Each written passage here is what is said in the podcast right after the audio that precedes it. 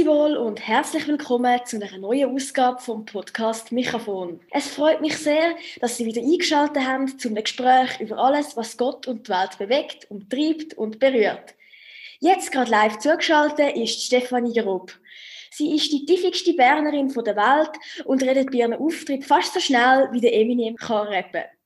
Das Werk der Polizsatirikerin richtet sich bissig, bitterbös und scharfzüngig gegen oben, nie allerdings nach oben, dafür mit einer enormen Sprachgewalt. Stefanie Grob ist auch eine Spoken-Word-Literatin, Autorin und Mutter von drei Kindern. Hoi Stefanie, lässig hat's geklappt. Ja, freue mich auch. Hallo Micha. Hi. Genau, das muss man vielleicht noch kurz anmerken. Stefanie hat mir im Vorfeld das Du angeboten, darum tut sich sie jetzt einfach das da alles. Hat alles seine Richtigkeit, genau. Wie immer fangen wir Mikrofon mit einem Begriff an, wo meinem Gast gerade durch den Kopf geht und ihm nicht mehr aus dem Kopf raus will. Stefanie, welches Wort ist das im Moment bei dir? Was hast du uns mitgebracht? Ja, bei mir ist das hartnäckig haltet sich das Wort, das Corona-Wort systemrelevant. Das hat mich wirklich beschäftigt, seit ich das letzte Frühling zum ersten Mal habe gehört. Systemrelevant, also wer ist wichtig, welche Berufsgruppen halten unsere Gesellschaft am Gang? Und für mich natürlich ein bisschen hart, weil Künstler, Künstlerinnen ganz klar nicht dazugehören. Und ich hatte dort auch schon letzten Mai in einem Text drinnen gehabt, so, hey, ähm, ja, ich bin nicht systemrelevant. Irgendwie, wie, wie umgehst du im Smalltalk elegant so eine Schande? Müssen sagen, mein Job ist ja vielleicht interessant, aber ich bin halt leider nicht systemrelevant.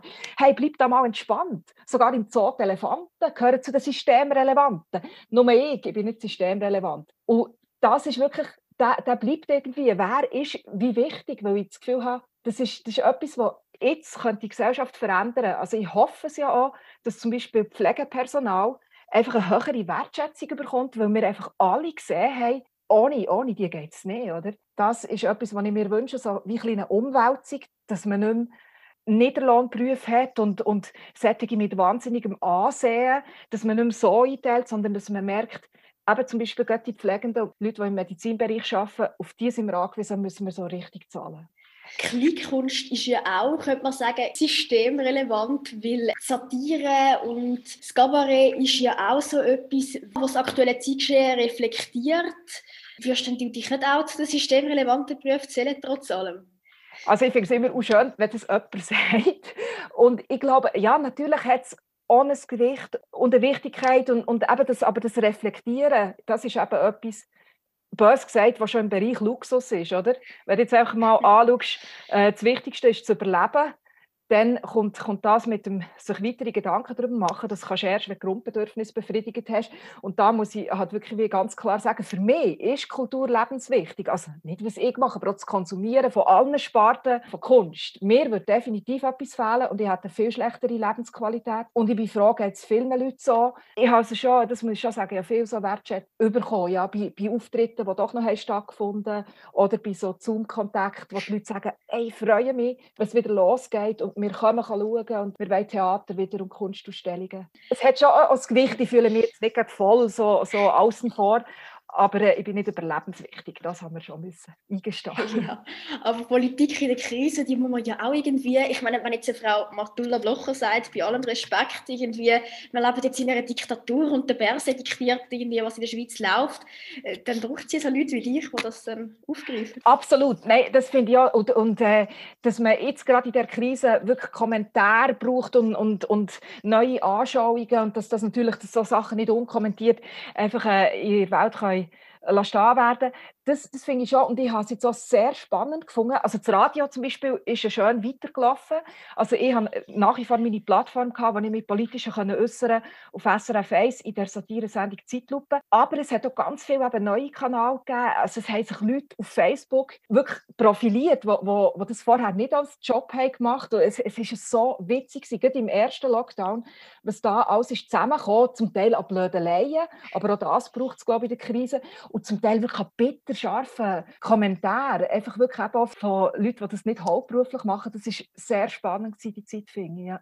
Du bist ja gar nicht auf Social Media anzutreffen, also bist nicht auf Facebook, bist nicht auf Twitter, bist nicht auf Instagram. Hast du nicht gerade in der Krise mal überlegt, auch auf diese Plattformen ein bisschen zu wechseln, weil all die Auftritte ausgefallen sind? Du hast ja auch noch viele schöne Lesungen und so gehabt.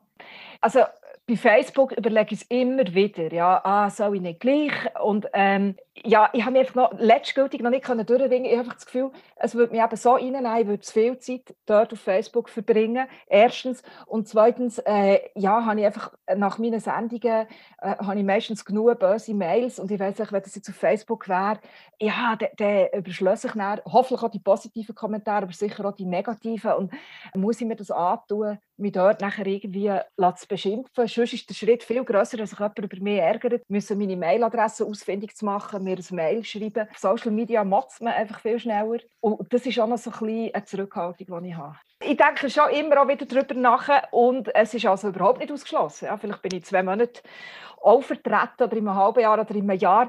Ich habe mir immer das wirklich so ein bisschen drum beschissen und denke, ich bin, es ist auch nicht so, dass ich gar nicht stattfinde.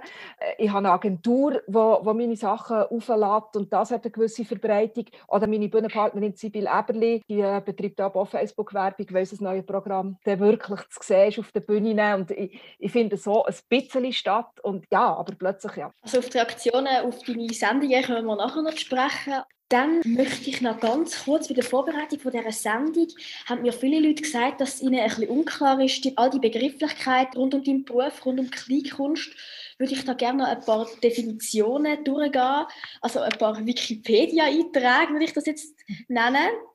Und das findet statt in unserer sporadischen Rubrik.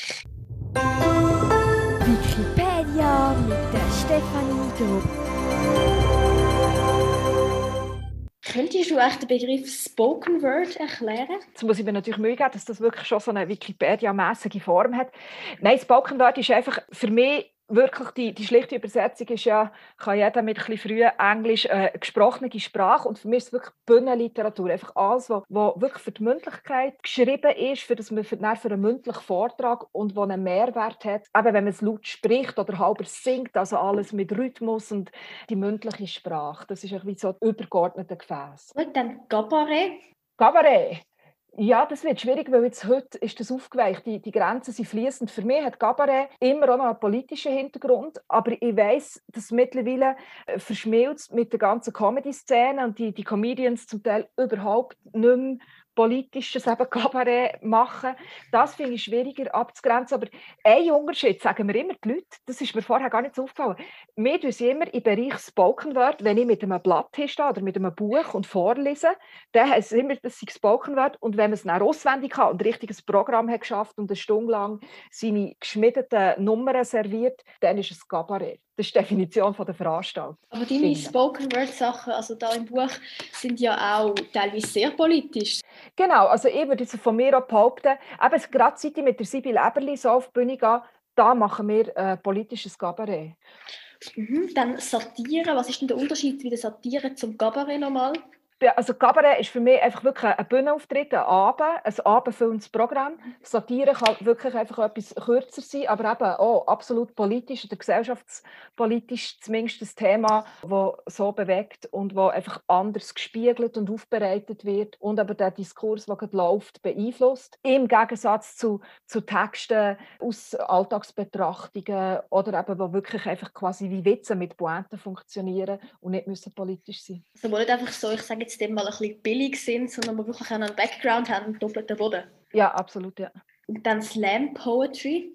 Slam Poetry ist einfach ein Bereich von dem ganzen Spoken Word als neuer Literaturgattung. Also neuer Literaturgattung, ich noch ganz kurz ausholen, es hat immer Spoken Word gegeben. Wir haben Vertreter, die dann hat es einfach nicht so geheissen, aber irgendwie Ernst Eckimann oder, oder Burren oder, oder Franz Hohler macht, glaube ich, seit Jahrzehnten Spoken Word. Man hat sich dann noch nicht so benannt. Das heisst jetzt seit den Nuller so, aber irgendwie ganz klar mit dem Rhythmus und Klöpferle und Musik und reinkommt. Und Slam Poetry ist einfach ein kleiner Teil und das ist der Wettbewerb wo einfach Slam-Poetinnen, also Dichterinnen und Dichter, rausgehen. Alle haben eine gewisse Zeit, wo sie dürfen Menge beschallen und nachher wird vom Publikum gewertet, wer kommt weiter und dann gibt es ein Finale und, und eine Siegerin oder ein Sieger vom Abend. Echt das Wettbewerbmäßige ist dann Slam Poetry. Okay, und dann noch Prosa, das machst du ja auch.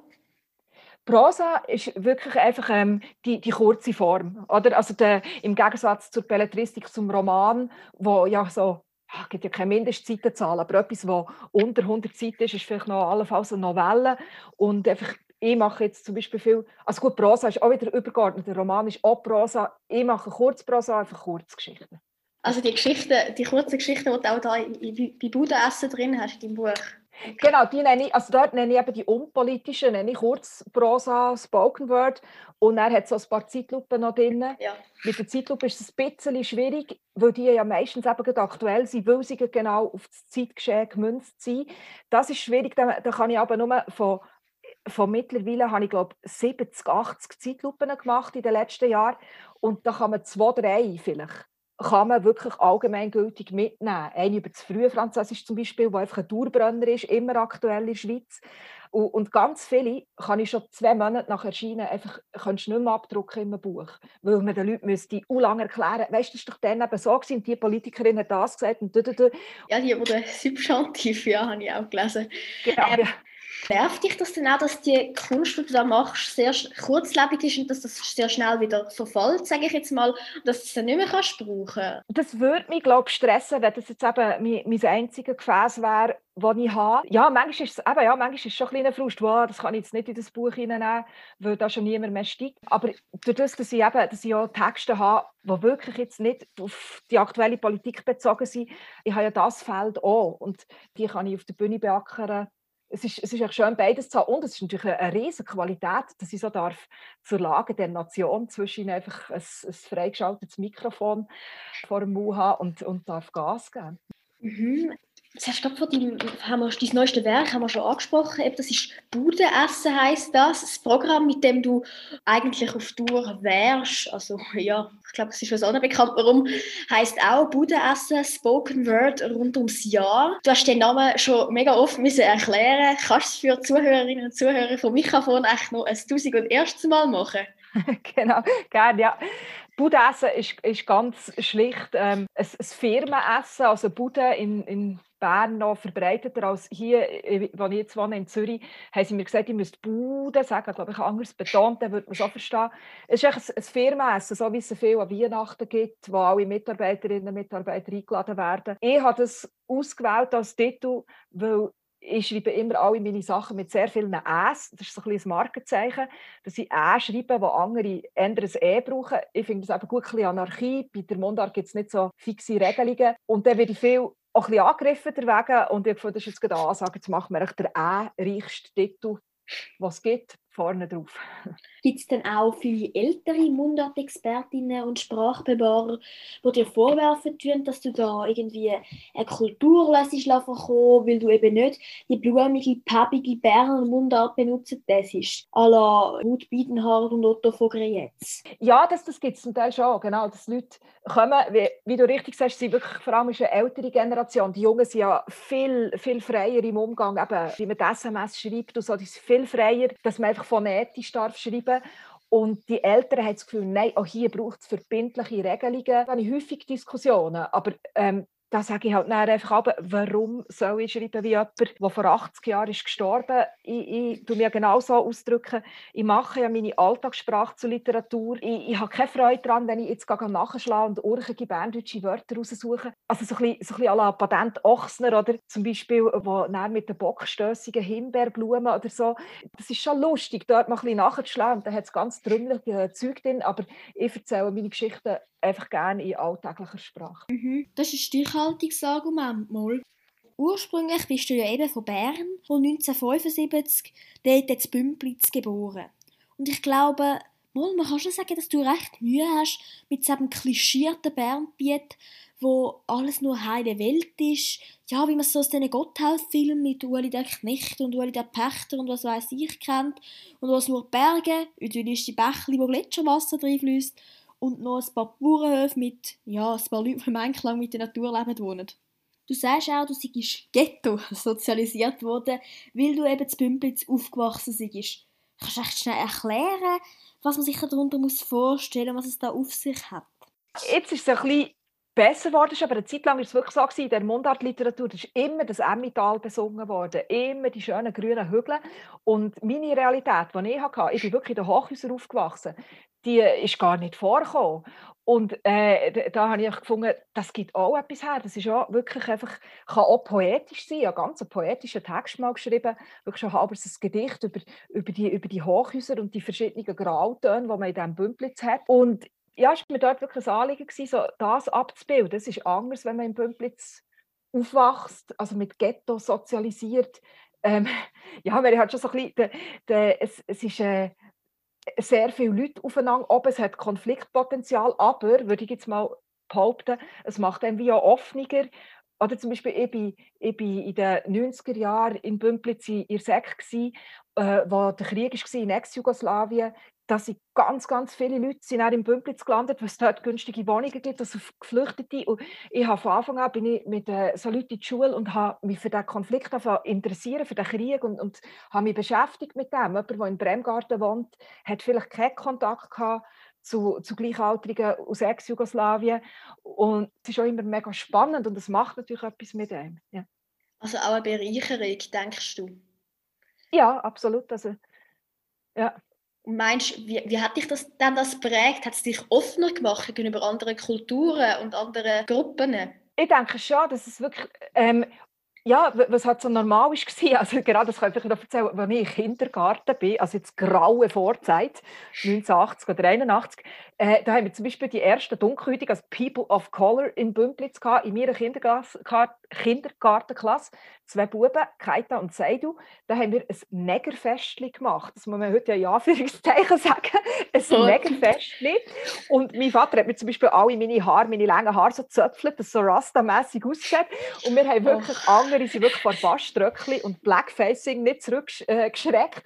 Und ich muss auch wirklich dazu sagen, die Kindergärtnerin, das war eine ganz coole Frau gewesen, und die hat das offen gemeint und integrativ und das ist wirklich dann cool gewesen, dass sie das macht und dass wir die, die beiden Buben so aufnehmen. Und heute oder, gibt es einen totalen Shitstorm, ist ja klar. Also, wenn sich so Kindergärtner ins Gesicht schwärzen, für, für die willkommen zu heißen. Aber äh, eben, ich, ich, habe, ich bin mit, mit Leuten aus anderen Kulturen wirklich von klein an aufgewachsen, während ich manchmal sehe, äh, Freunde, Bekannte von mir, die vom Land kommen, da gibt es heute noch keine Leute mit anderem Hintergrund. Dafür ist es vielleicht eine SVP-Hochburg auf dem Dorf, weil man Angst hat, dass so jemand dem auch kommen kann. Ja, ich glaube, man wird schon offener, wenn man einfach äh, Leute im Freundeskreis hat von Anfang an. Mit anderem Hintergrund macht einem das Fremde viel weniger Angst. Was sagst du denn zu so äh, Dörfern, jetzt zum Beispiel eben im Aargau, Oberwil-Lieli, die sich dann irgendwie freikaufen von so Leuten, die geflüchtet sind? Gut, ja, aber unglaublich. Aber wirklich schierer Angst, das könnte der Dorf sagen, er schief hängen. Jesus Gott, wenn da jemand rumläuft, der vielleicht anders aussieht. Äh, ähm, ja, das kann, ich, das kann ich null verstehen. Null. Kein Verständnis auf der ganzen Linie nicht. Das ist ja schon auch so ein bisschen, ich sage jetzt mal, ein Klischee, wo er von rechts kommt mit der Schweiz, mit der Schweizer Fahnen im Garten und stolz im Schweizer da auf der Brust und was weiß ich. Würdest du dich selber auch so ein bisschen als patriotisch bezeichnen oder eher nicht? Ja, es ist noch schwierig. Patriotisch eigentlich nicht vom, vom Wortlaut her, weil man eben sofort das Bild hat. Also ich, ich helfe jetzt da, äh, würde jetzt sicher nicht so weit gehen, eine Schweizer Fahne zu hieven. ähm, nein, patriotisch ist mir als Wort fremd, aber es ist schon so, als, als Jugendliche habe ich extrem dagegen rebelliert und habe auch den, was ist das gewesen? Aufpassen, frisch oder durch einen Absatz mit, es ist schön als Schweizer geboren zu werden, es ist schön als Schweizer zu sterben, aber was macht man in der Zwischenzeit? Habe ich ja. so groß auf meine Schulhefte gehabt. Und jetzt heute muss ich wirklich sagen, bin ich nicht mehr ganz so kritisch eingestellt so unserem Land gegenüber, weil jetzt gerade in dieser Corona-Krise zum Beispiel habe ich gedacht, mein Gott, zum Glück bin ich Kulturschaffende in der Schweiz, weil wir sind ein reiches Land und ich weiss, vielleicht dauert seine Zeit, ich bekomme sicher nicht all meine Auf Ausfälle, die ich hatte, weil ich nicht mehr auftreten konnte, aber ich werde, ich werde nicht äh, total verarmen. Und da ist man nachher schon wieder froh, gibt es das Land und, und gibt es das System und es läuft auch vieles sehr gut. Also ja, ich bin viel weniger kritisch als auch schon. Auch wenn es jetzt vielleicht ein bisschen eine indiskrete Frage ist, aber du hast den Lohn oder die Entschädigung in der Corona-Zeit angesprochen und bist du bis jetzt gut bezahlt worden, also einigermaßen anständig, weil ich meine, man kann einfach gerade den ganzen Wirtschaftszweig absterben lassen, weil die Kultur, die Arbeit ist ja mega, mega wichtig und Kultur prägt die Schweiz ja nachhaltig. Also eben jetzt in dieser Corona-Zeit, Mensch, eben so die hm, Entschädigung. Ja. ja, ich muss sagen, also ich persönlich ich darf jetzt wirklich nicht rennen. Es ist es war eine Zitterpartie, es ist lang gegangen. Es ist wirklich recht lang gegangen. Es hat so die Ausgleichskasse hat Anfang mal etwas gezahlt, aber, aber also äh, Tröpfchen auf den heißen Stein, wenn man eine Familie ernähren und bis die Kantone, oder? aber ist klar, es ist eine Notfallsituation, es war niemand vorbereitet. Bis die Kantone das haben geschafft haben, äh, eine Ausfallentschädigung zu zahlen. Bern war früher, gewesen, Zürich ist total lang gegangen und sie haben auch recht zusammengestrichen, aber es ist etwas gekommen und ich bin nicht in existenzielle Probleme hineingekommen. Jetzt, jetzt läuft es wieder, jetzt kann man wieder eingeben. Und es hat auch Stiftungen gegeben, die das schön haben abdeckt. Also für das Programm, das ich am Arbeiten bin mit der Sibyl Eberli zusammen, da haben wir wirklich jetzt einen speziellen Corona-Kredit eingeben und haben das bekommen von einer Stiftung, also mega toll. Ich muss sagen, ich darf jetzt wirklich mich nicht beklagen, aber ich bin privilegiert, weil gerade bei Kleinkunst, das werde ich gleich noch deponieren, dass nicht zu wenig jammert ist, bei Kleinkunst gibt es Bühnentechnikerinnen, Bühnentechniker, die werden jetzt nicht zahlt. Von, von denen äh, redet jetzt niemand, oder? Die sind ja für das Event angestellt, die haben zum Teil in den wenigsten Häusern haben die fixe Arbeitsverträge. Und die haben einfach wirklich nichts und die können, weil sie freischaffend sind, auch nicht gehen, Zwischenverdienst und all das und Härtefallregelungen, die, die können jetzt einfach runter zwischen Stuhl und Bank. Also das ist total hart, die, die kämpfen und die müssen wirklich halt zum Teil Beruf wechseln oder auf das Sozialamt. Also ich, mir ist es gut gegangen, ich schaue mich als privilegiert an. Ich weiß, dass ganz, ganz viele Kulturschaffende und Leute, die drin hängen, in diesem Netz sehr hart leiden. Ist es nicht eine recht grosse ich mag jetzt den Begriff Sauerei zu benutzen, wenn irgendwelche riesigen Konzerne Kredit bekommen und nachher noch Dividenden ausschütten, zum Beispiel ein Swiss, und nachher eben so Leute, die so Events beteiligt sind, oder ich meine auch eben Künstlerinnen und Künstler, müssen bei Stiftungen anklopfen und nicht vom Staat Geld also richtig viel, nicht viel Geld, aber einfach das, was sie auch sonst bekommen, bekommen. Aber dafür dann so Großkonzerne oder große Firmen schon.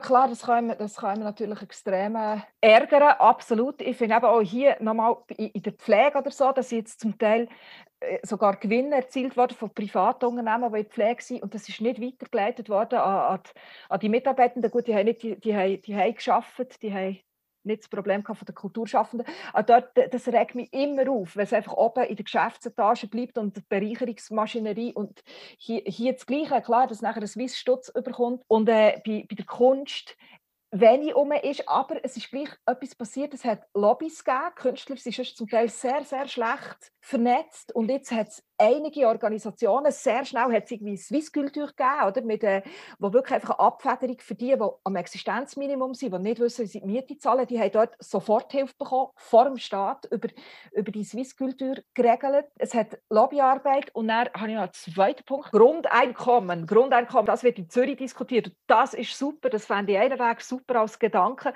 Und durch die Krise diskutiert man das Grundeinkommen der Künstler, weil nämlich Frau Fair intelligent genug war, um zu merken, Moment haben wir gar nicht mehr Auftritte, die abgesagt werden, sie sind gar nicht mehr angesagt worden, weil sich ja gar niemand mehr hat gewagt zu veranstalten. Jetzt kann man nicht mehr sagen, sagt uns, welche Auftritte ihr habt verloren und welche Gagen. Und sie hat das erfasst, dass man jetzt sagt, muss das Grundeinkommen einbrettern. Aber äh, das, das finde ich zum Beispiel eine super Sache, dass man solche Sachen diskutiert. Das kann auch über Kultur rausgehen. Ich finde, ein Grundeinkommen, man hat ja schon mal abgestimmt. Also es wird uns in Zukunft beschäftigen, bin ich sicher, wegen der äh, Technisierung der Arbeitswelt. Dann bist es bei dir ja dann weitergegangen auf deinem Lebensweg. Du bist ins Gimmi gegangen, hast das dann aber nachher abgebrochen und bist nachher an die Wirtschaftsmittelschule. Warum hast du dich so entschieden? Das war äh, so ein halb freiwilliger Entscheid. Also ich bin eigentlich aus dem Gimmi äh, mehr oder weniger äh, gegangen worden. Und zwar habe ich hier auch mal gespottet in, in der einen Zeitlupe von mir. Sie haben mich rausschießen, weil ich habe das Blöd da zu allem mein Senf dazugeben, Autoritäten in Frage gestellt und den Unterricht gestört. Also eigentlich genau das, was ich heute auch mache auf ja. SRF, aber jetzt nenne ich Satire und ich verdiene damit Geld. und sie haben mir dann eben gesagt, äh, also entweder schmeißen sie mich raus oder ich habe noch die Chance, jetzt einfach selber zu gehen. Und dann habe ich meinen Eltern lieb gesagt, okay, ich gehe selber, weil es für einen Lebenslauf ein bisschen besser ist, als äh, bist aus der Schule geschmissen worden, wobei im Nachhinein als Kulturschaffende wäre diese Story besser, oder? ja, ja, so war das. Gewesen. In WMB war einfach eine Notlösung. Gewesen. Ich habe immer gewusst, also WMB ist so wie Wirtschaftsgymnasium, eine, eine Mischung zwischen Wirtschaftsgymnasium, aber ein bisschen weniger Hochschulniveau und KV. Und es waren fast alle im KV gewesen, oder dann so weiter an HSU und bla bla bla. Und ich habe immer gewusst, KV wollte ich nicht, immer gewusst, eben so ein Wirtschaftsding liegt mir eh fremd, die Wirtschaftskarriere das mache ich jetzt einfach, für dass gut Schweizerisch einfach einen Abschluss habe und er werde schreiben, ich weiß nicht wie, aber ich werde schreiben. Aber das ist ja eigentlich, aus heutiger Sicht fühlt man sich ja, wünscht man sich ja genauso Leute, die eben Autoritäten hinterfragen, die gehen, eben stochern dort, wo es weh tut und wo gehen, ja, wo halt nicht einfach sich im System, System, das ist so ein Begriff, der jetzt von den Verschwörungstheoretikern beschlagnahmt worden ist, aber wo gehen das hinterfragen und wo sich halt auch, wo das aufweichen und wo sich eben engagieren polit im politischen Sinn oder auch eben gegen die Hierarchie, das ist doch eigentlich aus heutiger Sicht das eine gute Sache. Das sagst jetzt du, aber kannst schon mal deine Lehrer und Lehrerinnen fragen, ob sie das eine gute Sache finden, wenn die Leute aufmüpfig sind im Unterricht und mitdenken und äh, den Finger auf wunde Punkte haben. Und so ist es, glaube ich, auch neben dem Schulbetrieb äh, ist halt anstrengend, wenn du so Leute hast. Und ähm, es gibt viele Bereiche, wo man sich die lieber vom Hals schafft. Aber ich bin, ja, ich bin froh für, für alle, die kritisch unterwegs sind. Ja, klar. Ich meine, ja. Später hast du, trotz allem, obwohl du gerade eigentlich hast wollen, schreiben, hast dann Journalistik studiert und hast dann angefangen für die BZ Jugendbeilage for You schreiben und für die Berner Tagwacht. Dann hast du dich aber ein bisschen abgewendet vom Journalismus und eher angefangen für die Bühne schreiben und nicht mehr so hochjournalistisch, nenne ich das jetzt einmal, wobei Mal schon journalistisch, aber nicht mit Humor ja. halt. Was hat denn der Twist ausgelöst, dass du nicht mehr hast wollen, nur eben für irgendwie Zeitungen schreiben, sondern dass du wirklich hast wollen, Kunst machen? Hast du deine eigene Meinung mehr wollen äußern? Ja, absolut. Also eigentlich ist, ist das sowieso ein Versehen gewesen, dass ich Journalismus habe gemacht habe. Interessiert mich zwar schon, aber ich bin immer als Teenager schon politisch sehr engagiert gewesen, mich so bei Abstimmungskampagnen beteiligt und ich habe aber einfach schreiben, ich habe immer literarisch schreiben, aber es hat dann keinen Weg äh, dazu geführt. Also heute gibt es zum Beispiel das Literaturinstitut in Biel, das würde ich heute besuchen wenn ich könnte. Und für mich hat es das nicht gegeben. Journalismus ist halt einfach Printjournalismus. Ich war immer in den Printmedien. Gewesen. Ah nein, eigentlich habe ich eine Radiosendung gemacht als Kind. Aber näher als Erwachsene oder junge Erwachsene im Printbereich, das war halt die Möglichkeit, gewesen, wo ich schreiben konnte und etwas verdient damit. Ich habe irgendwie mit 20, ich habe zwar an einem Roman Manuskript geschafft, aber eben, ich, hätte nicht irgendwie drei Jahre irgendwann mich voll schreiberisch betätigen. Und das war das ist einfach der Job, gewesen, den ich halt, halt gesehen ist noch am ähnlichsten.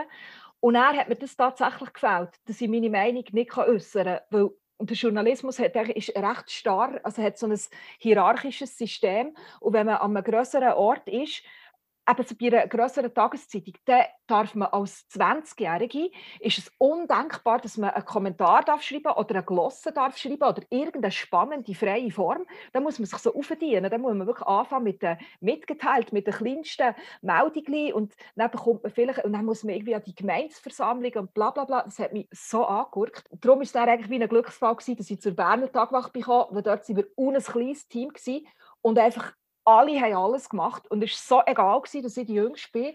Ich hatte äh, eigene Jugendzeiten, gehabt, dort durfte ich eh austoben, aber ich konnte hier bei der Stadt können helfen, beim Kanton.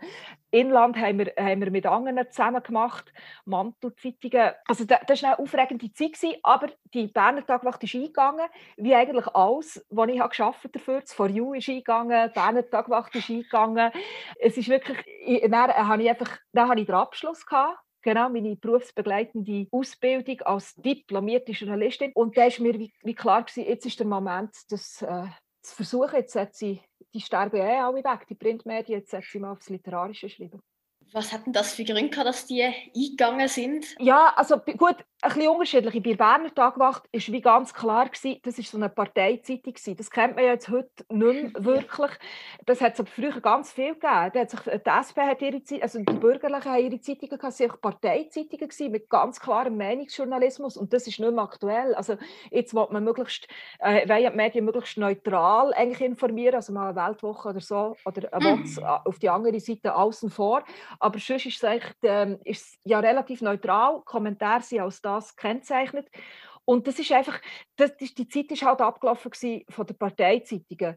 Wir haben auch Abokündigungen immer sehr lustige bekommen, so von 95-jährigen Frauen, die haben geschrieben ja, mein Mann war ein strammes SP-Mitglied, aber er ist jetzt auch schon zehn Jahre tot und ich lese die Tagwacht eigentlich auch nicht mehr und jetzt bestelle ich das Abo ab.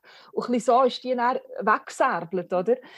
Und beim For You das ist glaube ich einfach ein, ein streng kommerzieller Entscheid gewesen. Man hat versucht, etwas für die Jungen zu machen, für, für, eben für neue Leser zu generieren, für das Sterben quasi ein zu verlangsamen. Und dann hat man irgendwie auch gemerkt, boah, rechnet sich nicht oder keine Ahnung, auf jeden Fall, das hat es glaube ich etwa zwei, drei Jahre gegeben, dann ist schon wieder weg. Ja. Das ist eigentlich traurig. Hat dir das dann jemals geschadet, dass man schon ein bisschen weiss, wo dass Stefanie grob politisch steht, dass du jetzt nie wirst irgendwie für einen SVP-Bauern zum Morgen irgendetwas schreiben oder so? Nein, das hat mir jetzt insofern, glaube wirklich nicht geschadet. Also eben klar, ich werde vielleicht nicht eingeladen beim SVP-Bauern zum Morgen, aber, aber da, äh, mit dem kann ich sehr gut umgehen. Obwohl ich gehe, ich gehe immer, ich gehe, ich gehe überall her, aber es ist einfach, das ist spannend an diesem Job, dass man ganz verschiedene Leute äh, lernt kennen und verschiedene Umfelder sieht. Aber es hat jetzt mir, weil ich freischaffend bin, oder, hat es mir glaub, wirklich nicht geschadet. Ich könnte natürlich diesen Job, den gleichen Job, ich, ich könnte nicht gleich offen reden, wenn ich bei SRF angestellt wäre. Dürfte ich auch nicht. Das ist, das ist aber wie ganz klar geregelt. Ich bin auf freier Basis in einem Werkvertrag angestellt. Die Meinung der Redaktion muss sich nicht mit meiner Meinung decken. Also vielleicht kommen wir später noch, noch dazu bei, den, bei diesen Ombudsstellengeschichten, ja. die wir schon im Vorgespräch haben gesagt das könnte noch interessant sein. Ich kann das dort mal ausführen, es ist relativ komplex. Die Redaktion muss natürlich schon mich können verteidigen Wenn ich jetzt mit etwas komme, was sie völlig abartig finden, dann bremsen sie natürlich so im Vorfeld ab. Aber es ist einfach so verteilt, ich habe recht, ich, ich darf mich wirklich frei äußern und es gibt halt, es gibt jetzt für mich genug Leute, die kein Problem mit meiner politischen Meinung haben oder eben sogar Freude daran. Und da werde ich gut äh, gebucht und eingeladen für Lesungen und so weiter. Aber äh, auch prinzipiell, aber ich denke, es, es, es, es muss wirklich eben verleiden. Und wenn man in, in, so einem Job ist, wo man kommentiert, das nachher wirklich, es wäre schwierig, es wäre glaube ich wirklich schwierig, wenn ich noch Journalistin wäre, da gibt es ja wirklich manchmal Probleme, dass Leute, die beim neutralen, ja, für ich sagen, ganz kann man nie sein, Medium angestellt sind und dann twittern sie noch extreme Meinungen, dann bekommen die ein Problem. Ich bin freischaffend, ich kann wirklich sagen, was ich, was ich will. Dann bist du, glaube ich, in verschiedenen Gruppen, also Formation Poeson, Club 111 und Krautproduktionen aktiv gewesen. Kannst du ein bisschen aus dieser Zeit erzählen, wo du selbstständig warst, ganz am Anfang? Ja, ähm, das hat dann so eine Übergangsphase gegeben, eben von dem Journalistischen in das Schreiben für die Bühne. Und zwar war es wirklich auch noch lustig, ich habe, ich habe wie gemerkt, das, das vertreibt sich auch schlecht zusammen. Schreiben ist eben nicht gleich Schreiben. Und wenn ich dann habe, journalistisch mit, musst du gleich immer die Infos transportieren und, und vor allem immer im, im Kopf noch nachhängen, oh, ich muss Gegenmeinung einholen von dem und von dem. Ich habe gemerkt, ich, ich bekomme den Kopf nicht frei, für daneben literarisch zu schreiben und habe dann einfach einen, äh, einen harten Wechsel gemacht. Also kaum hatte ich mein Diplom, gehabt, habe ich aufgehört mit dem Journalismus, habe auf die Schreiben gesetzt und habe mich mit, mit so Studiejobs ernährt. Also ich habe Zeug gemacht. Ich war Bahn Stewardess. Gewesen. Das sind die, die früher die Nachtzüge haben begleitet nach Berlin und nach Hamburg. Oder? Und dann noch Pässe gesammelt. Und also das habe ich gemacht. Oder Promotionshostesse, ganz schlimm, ganz schlimm. Und, äh, ich, aber einfach so, so Geldjobli, Promotionshostesse, das yeah. darf ich fast nicht erzählen. Äh, wirklich im, im Flughafen, genau, das war Horror. Gewesen.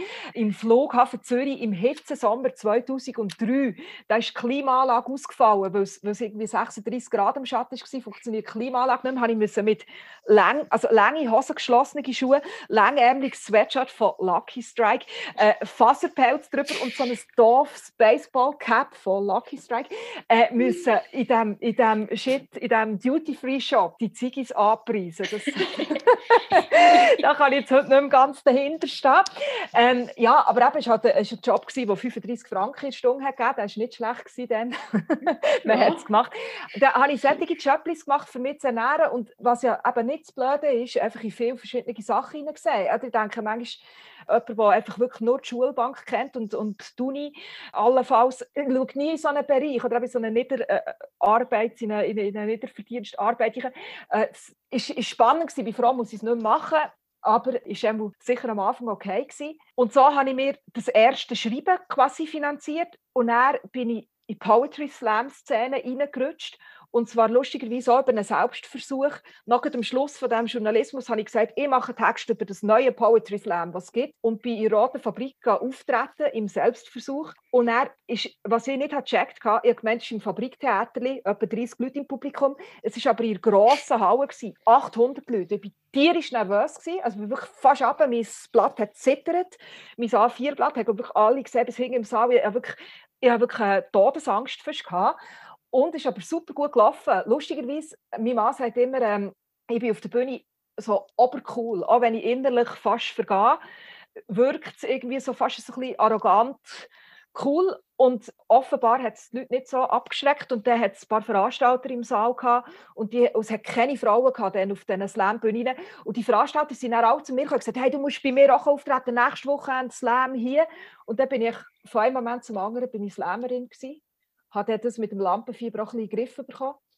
Und aus das, also, aber von dem lebt man natürlich nicht, das, das gibt kein Geld, das ist eine Untergrundkultur, das gibt ein Whisky am Schluss. Wenn man gewinnt, bekommt man ein Whisky. Und von dem hat man nicht gelebt. Und dann habe ich angefangen mit Theater und mit verschiedenen Gruppen. Also zur Formation Poesan habe ich wirklich gehört und mitgemacht, die Theatergruppe. Bei Club 111 habe ich einfach ein, zweimal ein Stück für sie geschrieben und bei Krau da, das ist, äh, dort bin ich nicht fix Mitglied in der Gruppe, aber ich habe für sie, für sie geschrieben und mit ihnen zusammengearbeitet. Ja.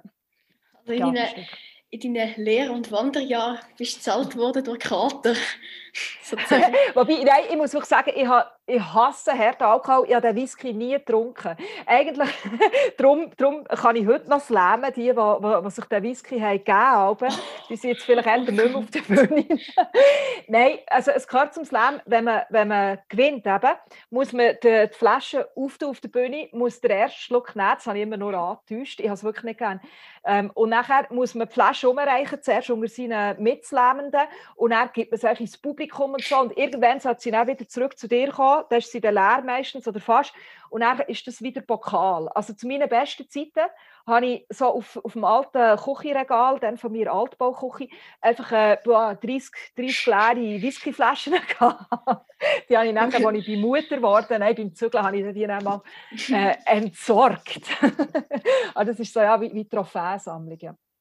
Mhm. Und hast du dann bei diesen Slams, und sagst, es war eigentlich eine Männerdomäne. Gewesen. Wie hast du denn gleich so tough können sein und quasi als Pionierin dort drin hineingehen? Ja, halt einfach äh, dicke Haut. Also das Ding war wirklich, ähm, eben, es braucht halt so ein bisschen Rampensaalqualität. Und äh, offenbar, das habe ich schon ein bisschen, das Sendungsbewusstsein oder eben auch ein bisschen das Missionarische. Aber dass ich heute Zeitlupe mache und ich sage gerne den Leuten, hey, schau das mal so an. Und, und das, das gehört schon ein bisschen zu meinem Charakter. Das hat, glaube ich, geholfen. Ich habe äh, äh, einen komischen Ehrgeiz. Oder sonst sagt man immer, also im Klischee entsprechend gehen Frauen weniger gerne in Wettbewerb. Es hat schon etwas. Und ich habe das immer brutal gerne gemacht. Und mir hat das irgendwie angestachelt. Dass Männer, es hat, also ich habe super tolle Slam-Kollegen, das muss ich wirklich sagen. Aber es hat wirklich auch ein paar gehabt, wenn so Backstage so ein bisschen, was wollte ich sehen da? Und was so hinten dran so gross kotzt, ähm, machen wir hier Modell München oder machen wir Modell Berlin? Und ich von nichts Ahnung, aber nach vorne. Und das war das Geilste gewesen, weil es einem niemand ähm. zutraut und man geht vorne, man yeah. toppt und man gewinnt den Whisky. Das ist wirklich wirklich, das kann man gar nicht, das ist ein Adrenalinstoß, das, das dreht einem, oder? Und das ist wirklich immer das Coolste gewesen, wenn es hat geklappt.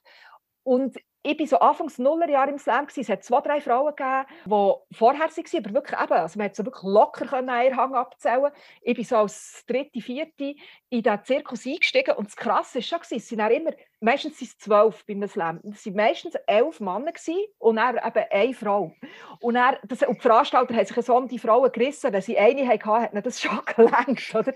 Oh und nachher... Ähm, und dann ist es wirklich zum Teil, also zum Teil ist es schon heftig gewesen, oder? Dann geht man so mit, ich bin anfangs 20, nein, Mitte 20 gewesen, dann, dann geht man so auf die Bühne raus, dann, wirklich am Anfang, das habe ich wirklich noch erlebt, kommt raus und dann schreien im Publikum gewisse Typen einfach so ausziehen, ausziehen und da, mit dem muss man dann irgendwie schon umgehen, das muss man, also ich habe es einfach aber komplett ignoriert. Die coolste war, äh, am Anfang hat es so Leute gehabt, die so performt haben mehr. Also heute ist es viel einfach Wort. Am Anfang ist es noch viel Richtung Schauspiel gegangen. Und einmal ist eine Schauspielstudentin auf die Bühne und hat sich wirklich abgezogen. Nachher sind die anderen im Publikum extrem erschrocken. Also es ist dann noch, es ist auch, es hat etwas ähm, eben zum Teil sehr machoids und doofs gehabt. Und da haben wir schon ein bisschen, wir ersten Slam-Frauen den Weg geebnet für jetzt heute die Slamerinnen, die heute rausgehen, die Jungen, äh, die müssen sich das glaube ich, nicht mehr anlassen hoffe ich schwer, hat ja nie mehr gehört. Und es hat aber auch etwas total lustig, verspieltes und, und umblödelndes gehabt, was ich heute ein vermisse, weil heute ist so kommerziell das Leben. Die Schweizer Meisterschaft, sponsert bei diversen Grossbanken, ist, ist, ist mir auch nicht so ganz sympathisch. Ja. Du hast vorhin das Klischee angesprochen, dass sich Frauen weniger getrauen oder dass sie weniger schnell zusagen für einen Auftritt oder so etwas. Also das Klischee bringe ich jetzt nur, weil das Feministinnen in der Arena auch schon gebracht haben. Aber was machst du dafür, dass sich eben mehr junge Frauen oder allgemein junge Leute getrauen, auf so Bühnen rauszugehen und ähm, selber sich künstlerisch zu betätigen? Oder ganz konkret, wie sieht denn dein Feminismus aus? Also vielleicht eine komische Frage, wenn es jetzt von mir als Jugendliche kommt, aber Feminismus bezieht den Mann irgendwie auch drum. Ja, bei meinem Job äh, ganz konkret, ich bin selten selber am Organisieren, aber manchmal wird, wird man gefragt oder hast du Tipps und so und da gebe ich einfach ganz viele Frauen an. Und ähm, sonst, also ich halt einfach, der, wie gesagt, mein Feminismus aus. Also dass ich halt äh, dort, wo ich mich äußern kann, sei es in meiner Radiosendung oder sei es beim Stimmen.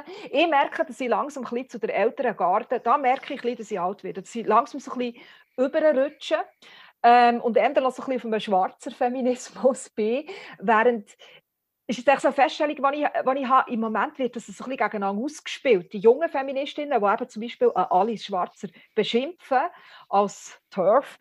Und ähm, da, das, das verstehe ich nicht. Die hat, die hat zum Beispiel so, so viel geprägt und ich bin dann manchmal mir ist es manchmal zu humorlos, oder ich finde, jetzt verliert einfach die Bewegung, wo immer noch, wir haben immer noch Lohnungleichheit, wir haben immer noch Gewalt häusliche Gewalt äh, ohne Ende. Und jetzt wird dadurch, dass sich die Feministinnen also selber anfangen kritisieren und schon fast zerfleischen, nimmt einfach dieser Bewegung Schuld. Also ich habe zum Beispiel, bin ich jetzt in dieser Diskussion, ich weiß nicht, ob die hast mitverfolgt, die habe ich spannend gefunden, wo, wo J.K. Rowling hat, hat mal geschrieben, Menschen mit Menstruationshintergrund. Ähm, hatten wir nicht früher ein Wort dafür? Äh, Free, Fraf.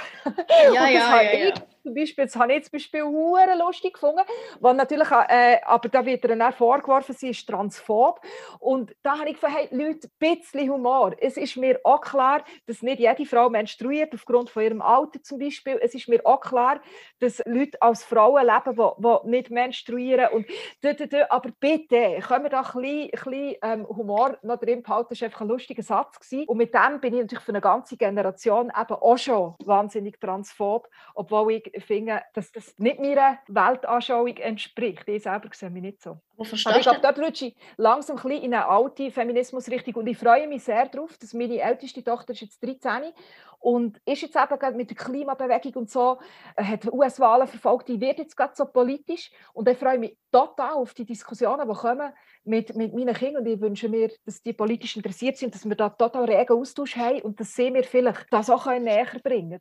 Du hast dich auch engagiert, weil jetzt ist das Jubiläum für 50 Jahre Frauenstimmrecht gewesen, beim Buch Gruß aus der Küche. Ja, Gruß aus der Küche, genau. Hast nämlich hier gerade. Texte rund ums Frauenstimmrecht, genau. Und hast einen Text beigesteuert, den hast in der Zeitlupe gebracht. Ein Gedicht, ich würde sagen, da hören wir gerade mal rein. Den habe ich von der Vernissage, wo das noch hat stattfinden von Bern aus dem Theater am Käfigturm. Nicaragua hat es vor uns gehabt. Äquatorialguinea hat es vor uns gehabt. Costa Rica hat es auch vor uns gehabt. Dominica hat es vor uns gehabt. China hat es auch vor uns gehabt. Botswana und Malaysia haben es beide lang, lang vor uns gehabt. Guayana hat es vor uns gehabt, Grenada hat es vor uns gehabt, Antigua und Barbuda hat es vor uns gehabt, Kenia hat es vor uns gehabt, Uganda hat es vor uns gehabt, Sambia hat es vor uns gehabt, halb Afrika hat es vor uns gehabt und ganz Lateinamerika. Und der Kosovo sowieso, und Marokko, Monaco und Mexiko, und der Kongo, und Montenegro, und Togo, und Burkina Faso, und Puerto Rico, oh.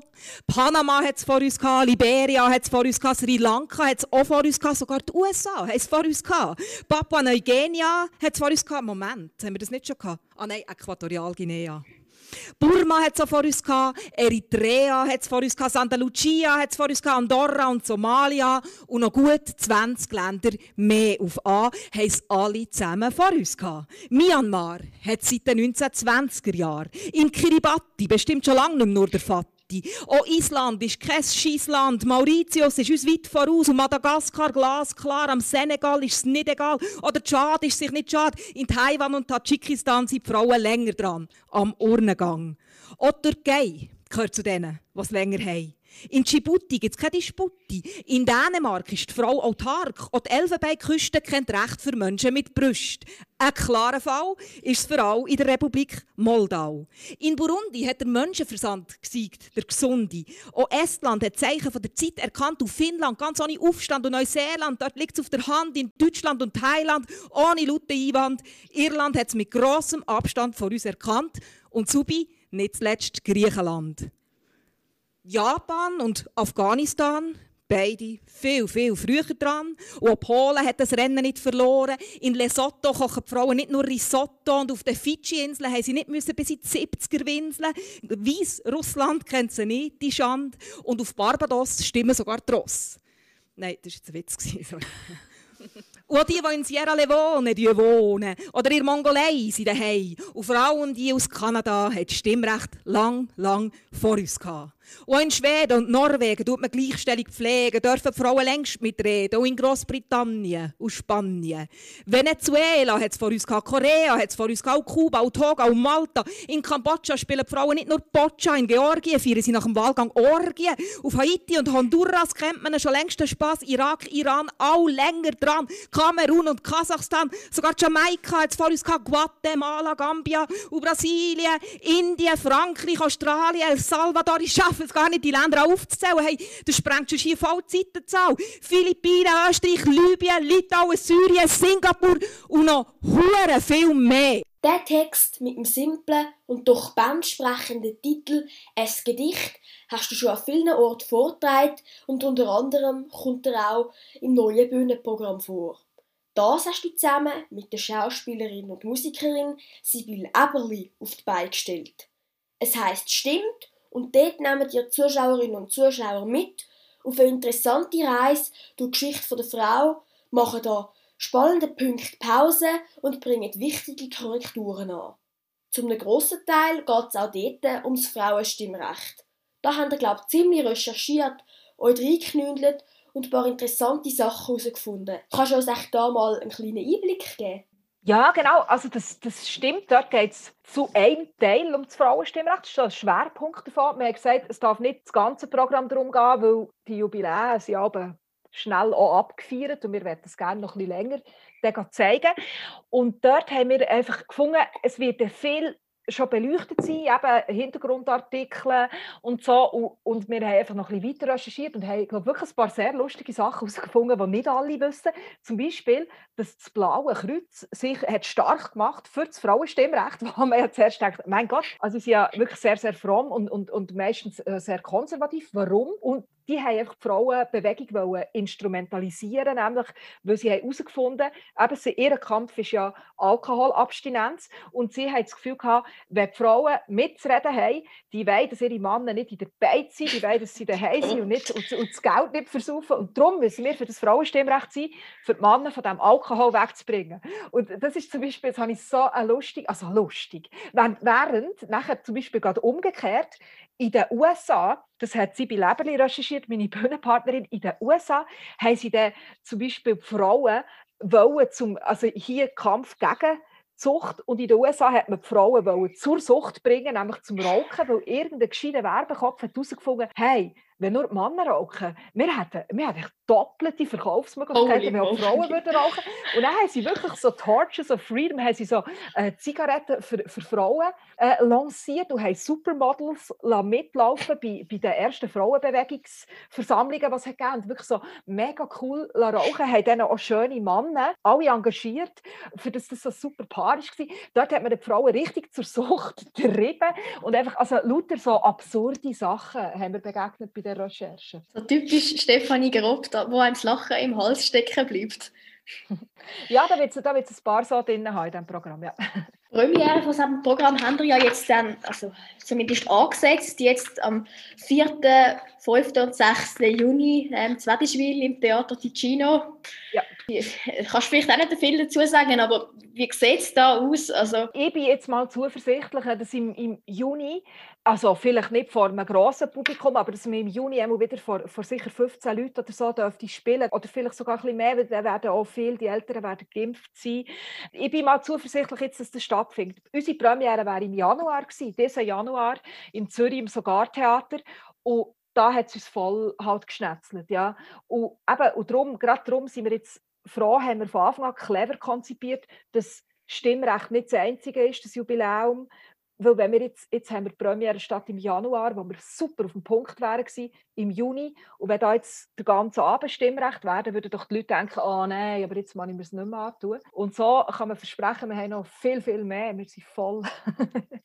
es ist ein Überraschungspaket. Ja, wir sind mal zuversichtlich, dass wir dort dürfen im Juni und dass das klappt. Ich hoffe wirklich, dass das, dass das wird hauen und sonst wird ganz sicher, der muss gehen. Im Dezember sind wir dem sogar. Und nachher schon im Jänner 22, da haben wir auch noch vier weitere im Sogar Theater Zürich. Also die werden dann wohl klappen, denn sie ist glaube wirklich jeder und jede geimpft, wo, wo will. Ja. Dort haben wir ja auch schon probiert, oder? Genau, das ist so ein bisschen, also dort, also ein bisschen unser Haustheater. Also, ähm, ja, dort haben wir sehr, sehr Freude. Das ist einfach äh, ein total guter Ort. Jetzt mit der neuen Leitung, Ursina Greuel, Tamaris Meyer, da, da haben wir sehr engen Bezug. Sie sind beide Theater und Spoken Word erprobt aus der Szene und dort bewegen wir uns gerne. Hat man ja im Kulturplatz gesehen, wo wir sind proben, aber haben haben dann können gehen, wie war denn das gewesen? Wie haben Sie das in dieser Zeit können machen, dass ihr gleich haben können euch vorbereiten, weil mit dem Zeichenvirus ja, wir, also, wir haben legal probt, das kann ich wirklich sagen. Wir haben mit, mit Masken und gut durchlüften und wir sind nie mehr als Fünf hat man dort dürfen. Wir waren das dritte im Raum, Sibyl Leberli und ich und unsere Regisseurin Meret Matter. Wir waren das dritte einem grossen Raum. Dümmer ist es geworden, wenn wir dort einen Kaffee holen und dort hat man aber müssen schauen, schnell um den Kaffeeautomat herum, dass es wirklich nicht mehr als fünf Leute drin sind. Aber wir haben noch können, aber das Ganze hat uns schon recht ausbremst. Also wir, wir sind nicht ganz auf den Punkt gekommen, weil wir einfach auch gewusst haben, wenn man schon anfangs proben weiss, man darf es eh nicht zeigen, ist es ein bisschen schlecht für die Motivation. Und nachher, wie sollst du jemandem Druck machen, ein Kostüm zu liefern, wenn du es erst im Juni brauchst, warum sollst du einer Person sagen, es muss übermorgen hier sein? Es hat alles so ein bisschen äh, gezögert und wir sind jetzt im Moment jetzt haben wir es, also wir haben das Ganze und jetzt lernen wir es einfach super gut auswendig und dann gönnen wir uns nochmal so eine Endregie, wo wir wirklich noch rausholen, was rauszuholen ist. Und es ist gegangen, trotz Virus, ja. Ja, dann drücke ich euch natürlich beide Daumen ganz fest, dass die Viruslage den Auftritt so schnell wie möglich wieder zulässt und ihr eure ausgeklügelte Arbeit auch mal könnt präsentieren und könnt ernten. Die Premiere ist ja gerade bei mir im Nachbarsdorf, also wenn es irgendwie geht wegen Covid, dann probiere ich natürlich zu kommen. Kannst du schauen, das würde mich sehr freuen. Ja, wenn es irgendwie geht. Genau, du hast das aktuelle Buch nochmal angesprochen, das im Verlag Der gesunde Menschenversand erschienen ist. Jetzt hören wir nämlich gerade einen Ausschnitt, der genau gleich heißt wie das Buch, nämlich aus dem Titeltext Budenessen, wo Stefanie gerade für Sie, liebe Hörerinnen und Hörer, eingelesen hat. Bis jetzt ist nämlich Folgendes passiert. Gina ist die Hauptperson. Sie ist freischaffend und denkt sehr intensiv und ja, in allen Facetten darüber nach, dass es manchmal doch noch cool wäre, ein Team um sich herum zu haben, mit dem man kann über alles reden kann auch manchmal über sehr belanglose Sachen. In der Adventszeit geht sie dann an ein Weihnachtsessen oder wie Stefanie grob würde sagen, Budenessen von einer wildfremden Firma und gibt sich als Leiterin von der Buchhaltung aus. Wir steigen jetzt genau dort ein, wo Gina nach anfänglichem Glück auf die richtigen Buchhaltungsleute trifft. Viel Vergnügen! Die haben sie natürlich gehäuselt angeschaut und als nach viel zu langer Pause einer gefragt du schaffst neu bei uns. Haben sie gedacht, auf nur noch die Flucht nach vorne und haben gesagt, nein, ich bin die Geliebte vom Chef. Und das Lustige war ja dann, dass sich nicht etwa die Frau vom Chef aufgeregt hat, die die Buchhaltung leitet, was sie ja nicht können wissen, hat China gesagt, sondern zwei Tische weiter die wirkliche Geliebte. Ja, regelrecht austickt sich die. Ein Aufschrei, ein Wunder, hat es keine Weingläser geklebt. Dann stürmt die Geliebte auf den Chef zu, zieht auf, schlägt, er duckt sich, sie trifft statt ihm fast den Jongleur, der aber reflexschnell, wie er ist, den Schlag abwehrt und ihren Schwung dahingehend umlenkt, dass sie umbremst über den Tisch, über, über die Torte fliegt. Damit sie die Wahnsinnskuvertüre rein und die Rahmhöckchen und kandierten Kirsche. Und natürlich fallen Sprüche, dass die leicht bekleidete junge Frau doch eigentlich aus der Torte rauskommen statt auf sie drauf. Und die Hausfrau von vorhin vom WC ruft etwas von strukturellem Sexismus, wo aber untergeht im Kühl vom Koch über seine schöne Torte und die stundenlange Arbeit und die ganze Konfisserie-Fortbildung, die so doch einfach für die war. Ich kündige, ruft der Koch zwischen zwei Heulkrämpfen. Ich habe es satt mit diesen Vereinen. Bei so Fressen geht es eh nur um zu saufen. Der Wirt rennt dazu und hebt an den Schultern fest und schaut anklagend in die Runde, fragt es hier los und wer das die Schuld.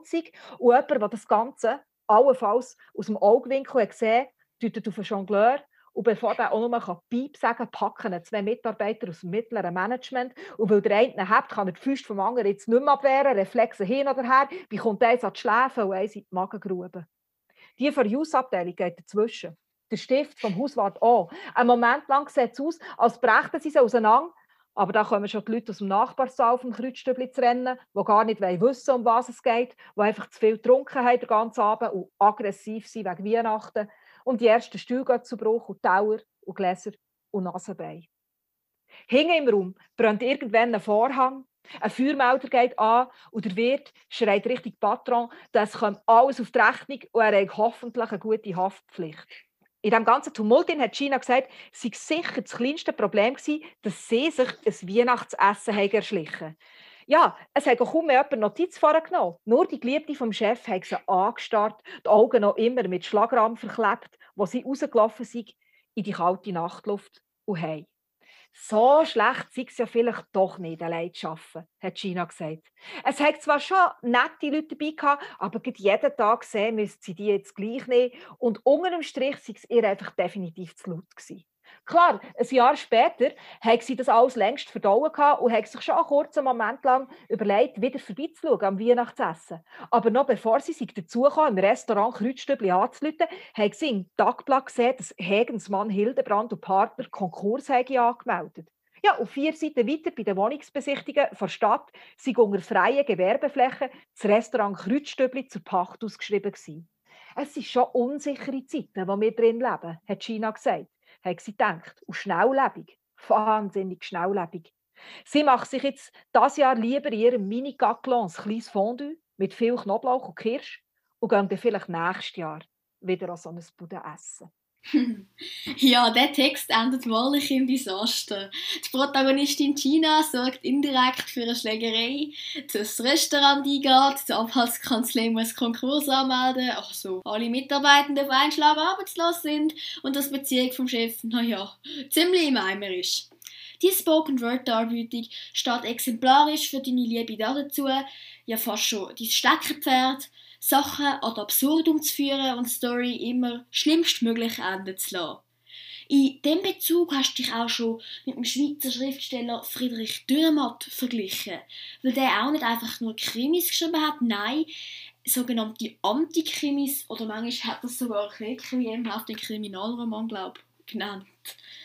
Zum Beispiel in Das Versprechen löst sein Kommissar, wo eigentlich ein Genie wäre, der Fall zwar auf eine geniale Weise, ist aber am Schluss Alkoholiker, nikotinsüchtig und psychisch so gut wie tot und von der Außenwelt relativ isoliert. So bekommt er gar nicht mehr mit, dass er den Täter tatsächlich mit seiner unkonventionellen Methode gefunden hätte. Also kann man sagen, dass der Dürrematt eine Inspiration ist für dich und deine Texte? Ähm, also jetzt die Aussage von ihm, sicher, die leuchtet mir eben sehr ein.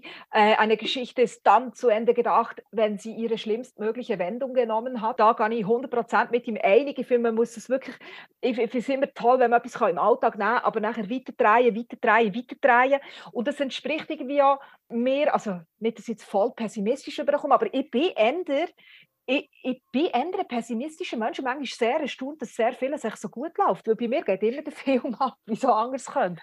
Automatisch, und das nütze ich nachher eigentlich gerade aus hier. Sonst würde ich jetzt, also habe ich natürlich also sehr beeindruckt vom Dürrematt, ich habe wirklich einiges gelesen, aber ich habe mich jetzt nie mit ihm identifiziert. Also den, den ich habe äh, schreiben ist der für mich eben weit weg gewesen. Also darum, wo du vorhin hast gesagt, wie mache ich Jugendförderung oder wie äh, feministische Förderung, einfach, also das soll jetzt nicht bluffig tun, aber auch das, dass ich äh, wie ein mögliches Vorbild liefern, oder? Also, dass jetzt heutige junge Frauen wissen, hey, da gibt es jetzt so viel, als mittlerweile nicht nur aber da gibt es viele Frauen auf der Bühne. Man tut sich irgendwie ändern, identifizieren mit jemandem, der einem näher ist. Und der Dürrematt war halt für mich ein alter Mann, gewesen, wo ich eine junge Frau war und ich habe mich viel ändert ich, ich weiss noch, für mich ist zum Beispiel Gisela Wittmer im Tagimagi hat sie eine Kolumne gehabt und das ist für mich Offenbarung gewesen. Das ist lustigerweise viel, viel wichtiger gewesen. Ich habe ich hab den Begriff Kolumne nicht kennengelernt und dass man darf in einem journalistischen Gefäß etwas schreiben von sich privat, Wahnsinn. Das hat mich mehr beeinflusst, mein Schreiben, muss ich ehrlich sagen, gemein für einen Durchmann. Also du probierst wie auch ältere Grössen über dich, weil du Musik cool findest, selber ähm, wieder die Jungen näher zu bringen durch das? Indem man jemanden anzitiert, jetzt, dass, dass man sein Werk weiterträgt quasi so und eine neue Generation gibt. Ja. Ja, ähm, ja, aber genau, also jetzt bei, bei das durch Mateske eben vielleicht mit dem, mit dem schlimmen Steigerungen. Und ja, ich, manchmal spiele ich wirklich gerne, ich bin zum Beispiel grosser Zürich-West-Fan und auch Mani Matter-Fan. Und da, da hat es natürlich diese Anleihen, sie, sie auch drin, oder beim, äh, also wer den Song kennt, mit der, mit der Beizenschlägerei, sie haben der Wilhelm Tell mhm. aufgeführt im Leujens Notiswil, wo eben die, die, die, die alle können zäckeln und eben das große Tisch und Bänke und das Bier vermischt sich mit dem Blut, das der Film ist natürlich sofort abgelaufen, ich habe keine Beizenschlägerei Schlägerei schreiben, ohne nicht den, den Matter-Sound im Kopf zu haben. Und er brennt, bei mir brennt jetzt ein Vorhang und bei, bei, bei Zürich West geht irgendein ein dunkelblauer Vorhang auf. Oder? Also es, man, hat irgendwie, man hat halt seine, seine Bezugspunkte bis das Ende so, so sättige. Also, die haben sicher mir hier eingespucht und dann habe ich, habe ich die auch ganz bewusst nicht plagiiert, sondern la, la ja. ja, selber. Es gibt ja auch mittlerweile wie so ein bisschen den grobschen Sound, nenne ich das jetzt mal, wie, wie du tönst, wenn man dir zulässt. Und das ist, wenn man ein Buch von dir liest, einfach so, ich sage jetzt mal, nicht trocken, aber wenn man einfach das Buch liest, ja. dann hat man das ja nicht. Ist es dann nicht ein bisschen schade für dein Programm, wenn man das eigentlich wie auch schon kann im Voraus als Buch kaufen, wenn man dann alles schon kennt wenn, wenn es dann nicht mit der Live-Performance von dir zusammen ist. Ja, also das kann ich voll eins zu eins nachvollziehen. Und ehrlich gesagt bin ich am Anfang mega skeptisch gewesen, wollte jemand diese Texte überhaupt selber in einem Buch lesen, weil ich habe es so vermündlich und so für die Bühne geschrieben. Aber das ist halt ein spezieller Fall, das ist genau die Serie vom Verlag Der gesunde Menschenversand, Spoken Script. Da sind ganz, ganz viele Autorinnen und Autoren aus, aus dieser Spoken Word-Szene drin. Eben der, Pedro Lenz ist natürlich als ganz berühmter Vertreter, die Gika Neta, Beat Stärchi, Gerhard Meister. Von den Frauen haben wir die Ariane Fograferie drin, Nora Gombringer. Es sind wirklich ganz, die Serie hat sich wirklich zum Anlass genommen, gesprochene Texte jetzt noch abzudrucken.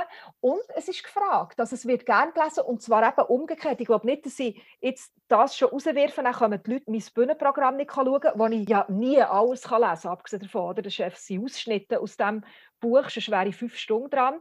Es ist häufig eben umgekehrt. Sie hören mich neu mit einem Text und nachher denken sie, oh, da möchte ich gerne daheim noch einmal lesen und dann kaufen sie das Buch wenn du die Skript einfach so rausgibst, wenn dann nicht ein oder irgendein einfach kommt und das dann nachher selber gar vorlesen und das seinen eigenen Text verkauft. Ja, also als eigenen Text verkaufen geht natürlich nicht, wobei ich den Fall auch schon mal gehabt, aber Jesus Gott, das werden wir jetzt nicht aufwärmen. Einer, der das wirklich öffentlich nimmt, mit einem Text von mir, er hat ihn so ein bisschen angepasst, aber schlecht, da einen müssen einschreiten. Ähm, Aber nein, sonst darf das natürlich, also ich finde das lustig, wenn irgendjemand, ich habe eine Weihnachtsgeschichte zum Beispiel und die, die wird gelesen, reihenweise unter Tannenbäumen, finde ich super. Finde ich super, so, eben, solange sie äh, sagen, ja, das ist jetzt eine Geschichte von Stefanie Grab, habe ich etwas davon, hat wieder jemand mehr meinen Namen gehört und, und reagiert vielleicht das nächste Mal im Buchladen, wenn er wieder etwas sieht von mir. Äh, das, das finde ich lustig. Auch Leute, die, die versuchen, meinen Paradetext Insel vom Glück, wo ich uh, schnell rede, den gleich schnell zu reden wie ich. Finde ich perfekt. Kann man mir gerne Audios schicken. äh, habe ich immer Freude. Mhm. Was meinst du, woher kommt deine grosse Liebe zur Sprache? Also warum, warum bist du so eine, eben, so eine Sprachvirtuosin? Wer hat dir die Liebe zur Sprache so ein bisschen übergebracht? Liebe zur Sprache, also ich habe auch gerne gelesen, ich komme so, ich bin ein Lehrerkind, ich komme aus einem Lehrerhaushalt, meine Eltern ist, ist Lesen auch wichtig, wir haben eine grosse Bibliothek gehabt, äh, aber nicht unbedingt Mundart-Literatur, haben sie zwar auch aber das hat mich als Kind überhaupt nicht interessiert, eben das Geschriebene, aber der Klang sehr wohl. Und eben dort bin ich halt schon so ein bisschen Matter und dann später Zürich West und so sozialisiert. Und das äh, richtig zu spielen. Also, und ich habe immer Freude gehabt, meine Meinung auszudrücken. Also, eben, ich habe zum Beispiel auch irgendwie Schülerzeitungen im Alleingang gefüllt, weil eben viele Schreiben nicht so lustig haben gefunden. Und, und äh, ich, ich habe immer schon gerne meine Meinungen kundtan. Und lustigerweise habe ich aber als Jung das Gefühl gehabt, nur der Inhalt ist wichtig. Die Sprache sollte vielleicht nicht ganz, also man sollte es vielleicht verstehen, aber die Sprache ist nicht zentral. Und da bin ich heute eigentlich gerade gegenteilig. Ich glaube, man könnte den grössten Scheiß erzählen, wenn man ihn gut erzählt und spannend und sprachlich gestaltet. Also heute, natürlich ist es am besten, wenn beides zusammen auf, auf gutem Niveau ist, eine spannende Geschichte und die Dramaturgie und das sprachlich Geschaffene. Aber heute würde ich also, wenn ich mich müsste entscheiden, was ist wichtiger Inhalt oder Sprache, würde ich heute sagen Sprache. Was machst denn du, Amix, wenn du eine Schreibblockade hast mit einem Porträt von dir? Also, was ist das? Übrigens auch ein gesponsertes Porträt. genau, stimmt. Man kommt nicht drum herum. ähm, du hast gesagt, dass du manchmal gehst joggen so lange, bis du eine Idee hast für die Zeitlupe. Ist das manchmal nicht auch ein bisschen Irrfahrt, so so ist, wenn du gar keine Idee hast, oder? ja, also ich mache schon so. Ich tue, äh, überlege natürlich die ganze Zeit. Also ich bin ja eh ein politisch interessierter Mensch und ich tue mich sowieso täglich informieren. Und dann schreibe ich mir aber schon so ein bisschen Ideen raus, wenn ich nicht dran bin. Manchmal ärgere ich mich auch brutal, dass ich nicht dran bin. Und nachher tue ich Anfangswoche, also am Montagmorgen meistens, tue ich mich mit meinem zuständigen Redakteur von SRF austauschen. Ähm, ich schreibe ihm etwa die fünf Themen, äh, habe Er schreibt mir, hey, aber hast du das nicht gesehen? Hier hätte ich auch noch eins. Und dann habe ich schon so einen kleinen Vorlauf, habe ich, oder? Und nachher äh, wählen wir aus, meistens dann, und nachher gehe ich eben ga, ga säckeln. Dann starte ich dann. Und das ist, finde ich, eben der wichtigste Schritt. Und der, der, Ansatz ist bei Satire einfach zentral, oder? Dass, man, dass man wirklich eine eigene Idee hat, einen eigenen Blickwinkel. Und das ist etwas, was nicht unbedingt am Schreibtisch kann entstehen kann, wo man noch nicht muss Sätze schreiben muss. Das muss noch freier sein, das muss grossräumiger im, im Kopf drehen. Und das finde ich, das geht ideal, wenn man rennt bei der Zeitlupe, das ist ja Satire auf dem höchsten Niveau. Was möchtest du im besten Fall erreichen und auslösen bei den Zuhörerinnen und Zuhörern mit deinen Darbietungen? Ich werde sicher unterhalten. Ich werde sie aber sehr, sehr, sehr gerne zum Denken bringen. Und ich versuche auch nicht viel zu vorzugeben, für, für, für eben wirklich, dass das so Platz hat. Ich werde nicht zu fest etwas aufdrucken. Ich habe zwar vorhin gesagt, ich habe einen missionarischen Grundcharakter, ich habe etwas Missionarisches an mir, aber äh, ich werde da nicht, also das finde ich ganz schlimm, wenn man belehrend auftritt und didaktisch. Ich versuche eben, das ist ein gutes Beispiel, das du vorhin hast eingespielt hast, das Ländergedicht, oder? Da, das hat zum Teil Verstörungen ausgelöst. Da haben Leute geschrieben, äh, was soll jetzt da? Also einfach Länder aufzählen und so.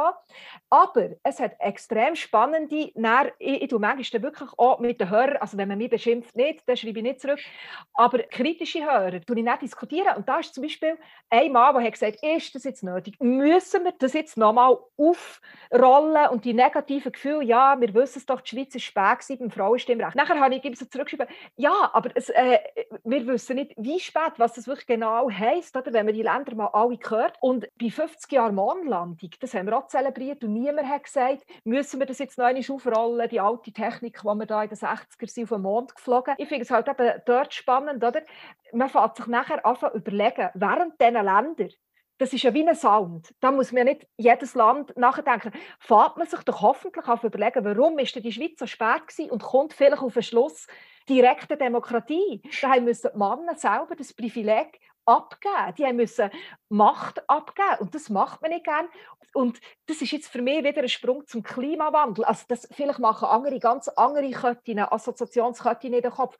Aber da sehe ich einen Bezug zum Klima, wo wir heute hier in der westlichen Welt so über unsere Verhältnisse leben und wir müssten auch Privilegien abgeben. Und es ist nicht lustig. Und wir wollen die Ferien und wir wollen alles. Aber das, das, da, da kann man das einfach lassen und denken, hey, die Gruppe ist banal, sie zählt ein bisschen Länder auf. Mhm. Oder man kann sich darauf einladen und vielleicht spaced man ab, oder? Und ich bin immer, es nimmt mich immer Wunder und zum Teil schreiben mir auch Leute, was es hat ausgelöst. Es nimmt mich so, so cool, manchmal der Kontakt zu den Hörern. Das heisst, du bist jemand, der eben Satire oder Gabaret mit Message macht. meine, du könntest auch billige Haha-Schenkelklopf-Witz machen. Vielleicht würden dich dann auch noch ein bisschen mehr junge Leute hören.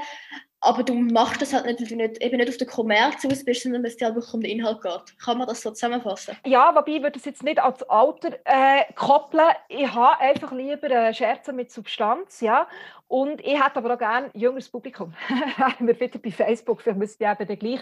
Da, da ist einfach, das ist einfach wie ich hätte sehr gerne, dass die Zeitlupe von Jüngeren gelost wird, aber es ist halt Staatsfunk und es ist SRF 1 hat ein älteres Publikum. Ich, ich würde sehr gerne auch ein jüngeres Publikum haben. Äh, an den Slams hat man das eben, darum habe ich lustigerweise auf das Alter habe ich wieder ein bisschen angefangen und habe, habe ein paar Slams gemacht. Ich hatte so eine Pause dazwischen, und ich dachte, das überlassen wir den Jungen jetzt. Ähm, und dort hat man eben junges Publikum, weil das angesagt ist. Und sonst in den Kleinkunstbetrieben sind alle grau und weißhaarig. Und es war so lustig, ich so ganz schnell mit zwei Slam, Frühling, dann bin ich dann gegangen und dann hat es jetzt junge Leute, die zum Teil von mir sozialisiert worden in Schulworkshops. Also das war so lustig. Zum Beispiel der Remo Zumstein, Schweizer Meister im Poetry Slam, ich weiß nicht mehr in welchem Jahr. Da habe ich mal wirklich getroffen bei einer, bei einer CD-Aufnahme, ist das jetzt das war jetzt nicht auf dem Slam, gewesen, aber habe das auch schon wieder mit ihm äh, Poetry Slams gehabt. Da habe ich getroffen, bei einer CD-Aufnahme haben wir uns so Klinken in die Hand gegeben und er hat mir gesagt, wegen dir schreibe ich. Und so wirklich lustig, also unherzig, so, so halb ehrfürchtig. Ich bin, ich bin für die, die Jüngeren, äh, eben bin ich das jemand, wo man hat per CD eingespielt, vielleicht mal in einem Schulworkshop. Und, und nachher ist es so lustig jetzt mit denen und die Geschichten zu hören. Also ja, das würde mir eigentlich Spaß machen und solange ich noch nicht ausgebaut werde auf diesen Bühnen, mache ich jetzt noch ab und zu ein Slam. Ja dieser Vorbildfunktion und dass sehr viele junge Poetinnen und Poeten und Schreiberlinge zu dir aufschauen, bist du dir also in dem Fall durchaus bewusst, also ich meine auch Laien und Laien, die sich denken, ach Kopf, also so gut wie die grob würde ich jetzt auch gerne können schreiben und wo dich auch sehr bewundern, dass du auch so wie so ein bisschen eine Fangemeinde-Community hast. Also das, das hat mich, jetzt, was habe der Rema dort gesagt, das bin ich mir überhaupt nicht bewusst gewesen. Das habe ich, also ich habe gehofft, dass es schon so ein bisschen die Ausstrahlung kann haben, ähm, äh, ah, wenn die das kann, kann ich das auch. Und vielleicht Leute zum Schreiben oder Performen bringt. Und, aber das war wirklich sehr, sehr toll gewesen. Und dann, dann, dann hat man auch noch den Dominik Muheim zum Beispiel, einen jungen Kollegen, der gesagt ah ja, das, das stimmt. Da, wir haben auch die haben wir gelassen und den Pedro Lenz. Und so, äh, das bin ich mir in diesem Ausmaß nicht bewusst gewesen. Und das, es, es ist so beides, oder? Einerseits fühlt man sich mega geschmeichelt, andererseits fühlt man sich uralt. die, die von einem inspiriert sind und das auch schon sehr etabliert unterwegs sind. Die Kritik auf deine Zeitlupen hast du gerade noch erwähnt. Da möchte ich stellvertretend gern besonders über einen Fall reden, nämlich über die Zeitlupe mit dem Titel Haha ist kein Witz aus dem Jahr 2015. Dort ist es nämlich so gekommen, dass die SVP, also die Schweizerische Volkspartei, einen neuen Wahlkampfsong herausgegeben hat mit sehr kontroversen Inhalten. Das Lied Welcome to SVP ist im Style von Party-Hip-Hop gehalten und in einem Teil treten alle SVP-Exponenten auf, wie Agenten vom Secret Service. Rundum tanzen junge Frauen, alle recht dezent gekleidet, bis auf eine. Die Tänzerin in der Mitte allerdings trägt ein gelbes Shirt mit der grossen Aufschrift 88 und oben noch ein Bronx. Du hast das dann angeprangert, weil 88 nun mal in gewissen Kreisen für HH bzw. Heil Hitler und dem sein absolut grässliche Gewalt, Rassismus, Faschismus und was weiß ich noch alles für Sachen, wo man sich nicht mal im Traum möchte ausmalen, Regime steht. Die Sendung ist dann, glaube ich, auf ziemlich grosse Resonanz gestoßen. Kannst du euch da mal ein bisschen erzählen? Ja, ähm, und zwar ist das wirklich noch ein eine spezielle Zeitlupe, weil eben, ich bin schon eine, die Themen nachcatcht, oder du hast es nicht gesagt, reflektiert, oder Sachen, die jetzt gerade ihre, ihre Medienpräsenz hatten. Und hier ist es ein bisschen anders gelaufen, weil das war fast ein, ein Primär gewesen, oder? Primär im Journalismus, wenn man etwas aufdecken kann. Das kann man sonst eigentlich nicht mit Satiresendungen. Und hier war es so, gewesen, der Song ist gelaufen, überall. Und also, der ist extrem angeschaut worden auf Social Media. Und ich habe aber nur ganz, ganz einen kleinen Artikel im Blick gefunden, dazu, wo das 88 einmal ist erwähnt war, eben das Neonazi-Symbol. Und ich, bin einfach, ich habe mir das angeschaut und dachte, das kann, das kann nicht sein. Also es hat ja noch andere Verfehlungen in diesem Song, sind, sie machen sich lustig über, über Opfer von K.O.-Tropfen. Das Eben geht echt null, oder? Spiessäcklin, ja, indirekt ist es ja etwas... Genau, genau, da haben sie da, ja, also es ist, Asche, es ist, ein, es ist ein, ein, wirklich ein grässlicher Song, ein menschenverachtender Song. Es wird eben über, über Opfer von, von Vergewaltigung, man kann jetzt das an dem einen Fall klar machen, aber wenn man sich allgemein über K.O.-Tropfen lustig macht, nein, also auf jeden Fall ähm, habe ich einfach das gesehen und gefunden, das muss man jetzt irgendwie wirklich publik machen und ich bin nicht eine, die schon einfach mal in jeder zweiten Sendung auf der SVP rumhackt. Das wäre mir jetzt auch schon zu einfach und zu blöd und gibt ihnen ja immer Raum. Ich mache es alle drei Jahre, aber der richtig. Und ähm, dort habe ich dann einfach wirklich halt eine bitterböse, bitterböse ähm, Kolumne gemacht, bitterböse Satire drauf und es ist erwartungsgemäß dann halt einfach losgebrochen, also bis zu den Morddrohungen. Dort ist es total, total abgegangen. also, ja, aber hat dann vom SRF, also von der Redaktion, wie hat man dann das aufgenommen, die Idee gebracht hast? Hat man dir da irgendwie nicht einen Maulkorb gegeben, aber dich ein bisschen zurücknehmen? Oder hat man dich einfach machen lassen, voll und ganz? Also der Redakteur Lukas Holliger, der dazu ständig ist, unter anderem. Genau, ich habe das Glück, dass ich mit dem Lukas Holliger zusammenarbeiten kann. Der Lukas Holliger hat es ähnlich entsetzend gefunden wie ich, das Video und hat mir freie Hand gegeben. Und, also, freie Hand, eben, er hat es sehr gut angeschaut. Jetzt bin ich ehrlich gesagt, es ist zu lang her. Ich weiß nicht, ob es vorher einen Hausjurist hat gegeben. Die haben Juristen oder Juristinnen bei SRF und ab und zu muss etwas vorher, also muss, ist ja wie ein Schutz, kann es dort noch durchgehen. Und das bin ich aber gar nicht sicher, ob wir das dort haben gemacht haben. Vielleicht haben wir es eben dort gemacht, weil ich, weil ich am Schluss halt wirklich irgendwie will so einen Nazi-Vergleich ziehen, wo, wo, wo, heikel, wo wir schon haben gewusst, dass, wir haben schon gewusst, es wird heikel. Es ist ja nicht ganz aus dem luftleeren Raum gekommen. Ähm, und hätte nachher eben auch vor die Ombudsstelle müssen. Es hat Klagen gegeben und dort sind wir aber freigesprochen worden, durchgekommen. Bei der Ombudsstelle, sie haben gesagt, die Grenze der Satire geritzt, aber nicht überschritten. Also haben wir es genau schön zum Maß gehalten. Und da bin ich Gott froh, weil ich versuche, oder man darf sich auch nicht die Redaktion bin ich froh, wenn sie mir nicht schon äh, im Vorfeld Zensurblockaden setzen, aber ich muss aufpassen, dass sie es nicht selber machen, dass sie nicht schon selber denken, oh, das ist zu böse, das darf ich auch nicht, schreiben wir es ein bisschen milder. Aber es muss immer so gut recherchiert sein, weil, weil der Mechanismus, wenn er der bei der Ombudsstelle, wenn die Klage hätten Recht bekommen, wäre mir nichts passiert, weil ich habe wie den Schutz vom Redakteur, der dazwischen ist.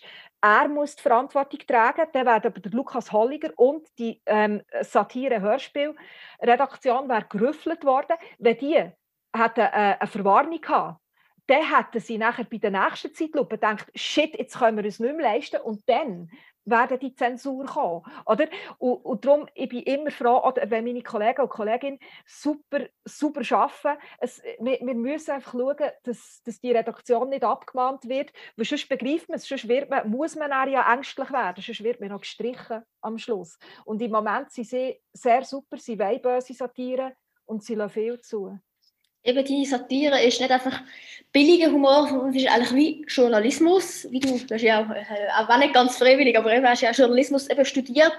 Es ist wie Journalismus einfach humorvoll aufbereitet. Aber bitte das eben Ombudsstelle Ding, warum hast du dich dann nicht selber auch dazu äußern? Weil du wärst ja als die, die das gemacht hat, prädestiniert dafür. Ich meine, es ist deine Kunst. Es hat damit zu tun, dass dass er hat für den Sender müssen Stellung nehmen und der Sender ist dort angegriffen worden. Ich bin nicht als Privatperson angeklagt und eben durch das, dass ich arbeite nicht beim Sender, oder? Ich habe einen Werkvertrag, immer für ein Jahr, aber ich bin nicht Angestellte von SRF.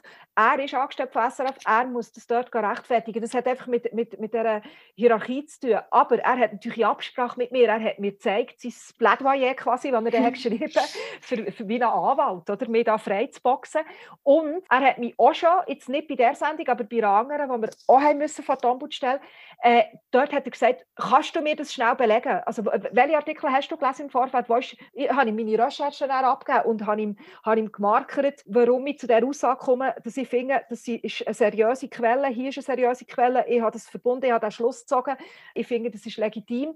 Also es ist in Rücksprache mit mir, er, er, es liegt eigentlich so am Amtsweg, dass er nachher den Kopf, aber als Schutz für mich, dass er den Kopf muss haben, dass mir gar nichts, ich kann, also man kann nicht mit Geldforderung, es kann niemand den Sender anklagen und ich müsste einen Buß zahlen aus meinem Privatgeld, das ist ja Schutz für mich.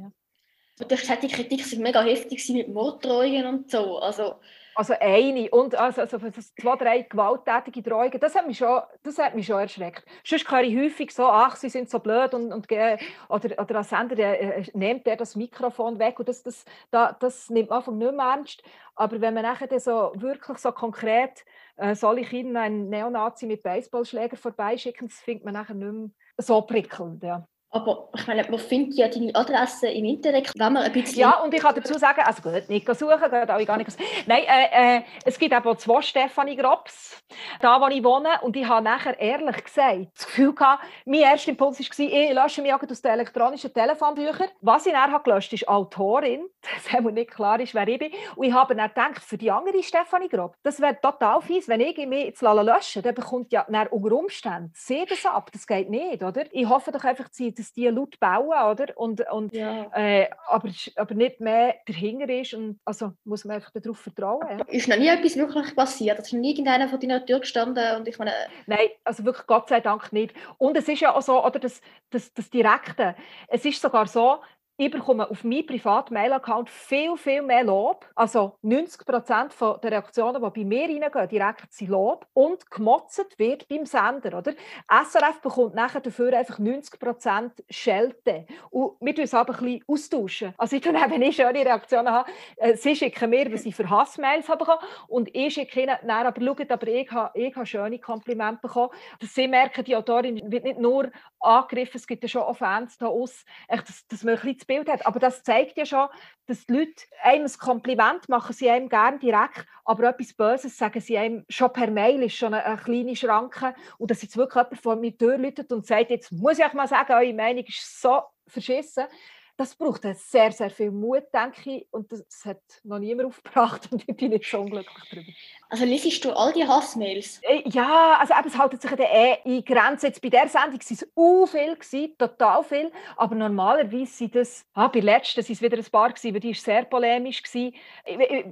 Das ist ja aber auch nicht so ausufernd. Meistens sind das einfach eben zwei, drei, das Lieblingsding ist natürlich die Spielerei mit meinem Namen, oder? Ha, ha. Meistens ist das wirklich einfach ein kurzer Kut und dafür zahle ich Beilage, oder jetzt aber nicht Beilage, aber Ach, zahle ich. Oder dann kommt, ja, das. Ja, also wie reagierst du denn darauf?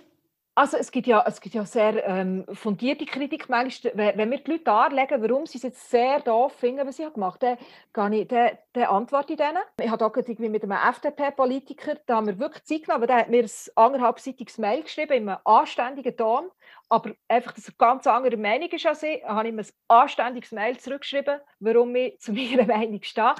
Und das kann sehr spannend sein. Also so, sobald einem jemand so begegnet, diskutiere ich oder schreibe ich mit allen. Und wenn jemand jetzt wirklich nur auf Beschimpfung aus ist, dann, dann weiss man ja, wenn man antwortet, schaukelt nur mehr auf, das, das ignoriere ich. Und wenn es um Sender geht, finde ich, dann haben sie ja nicht mit mir direkt Kontakt wollen. Dann sollen die vom Sender schreiben, wir haben ihre Reaktion empfangen, danke. Ade.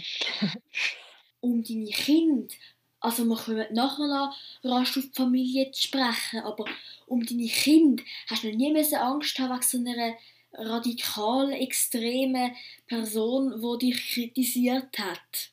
Weil, also das, was du jetzt da gerade erzählt hast, geht ja schon mega, mega unter die Gürtellinie und ist extrem krass.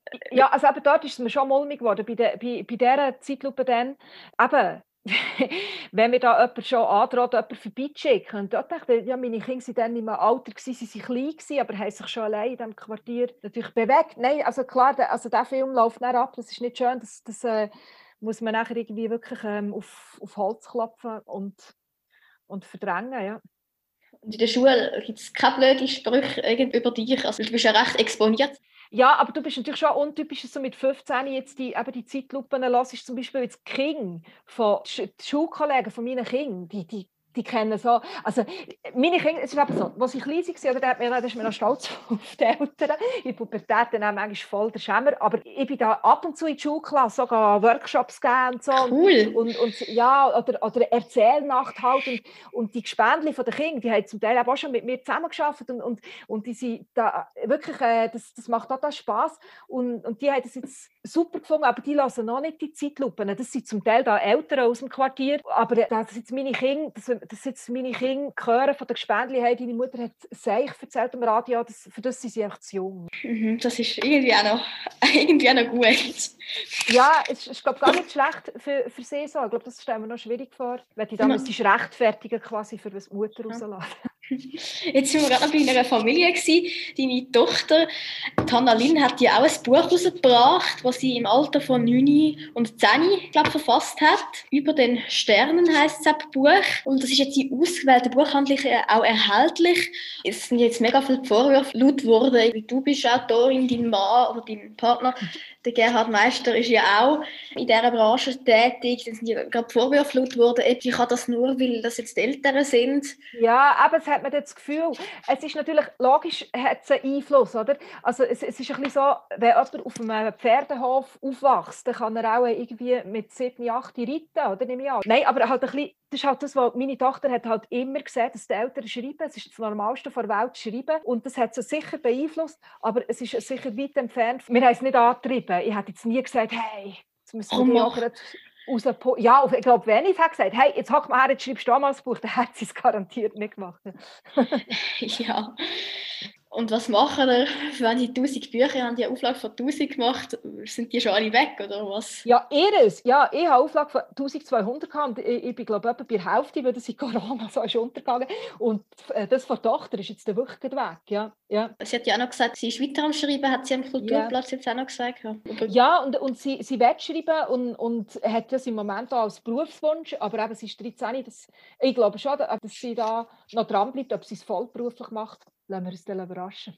Und du hast noch 1200 von Budenessen drucken lassen. Ist das nicht mega wenig? Ja, das ist mega wenig, oder? Einerseits, andererseits musst du sagen, das ist halt wirklich der Deutschschweizer Markt, oder? Ich bin auf einen Deutschschweizer Markt beschränkt. Andere können es ja gar nicht lesen. Und eben, es ist überhaupt nicht mein Hauptgeschäft. Also ich, ich, lebe nicht vom Buchverkauf, ich lebe von den Auftritten. Der Verleger hat, hat das, dass er das Spoken macht und das alles Mundart ist, hat, hat natürlich auch eine Einschränkung. Also er muss, er muss auch kalkulieren, wenn man schon schnell noch Geld kommt. Aber eben, dann gibt es so einen, der Goalie bin ich, ist auch in der Serie rausgekommen, Pedro Lenz. Es, es kann dann wieder so einen Knaller geben, das ist, den, den verdient man dann wieder. Eben, ich habe schon gesagt, dein Partner ist auch Schriftsteller und eben, du bist Autorin, Spoken Word Literatin und deine Familie ist allgemein, glaube sehr sprachaffin. Also ist es eher eine Bereicherung oder ist es manchmal auch ein bisschen too much, wenn man sich immer in dieser Sprachbubble oder in dieser Sprachwelt bewegen tut?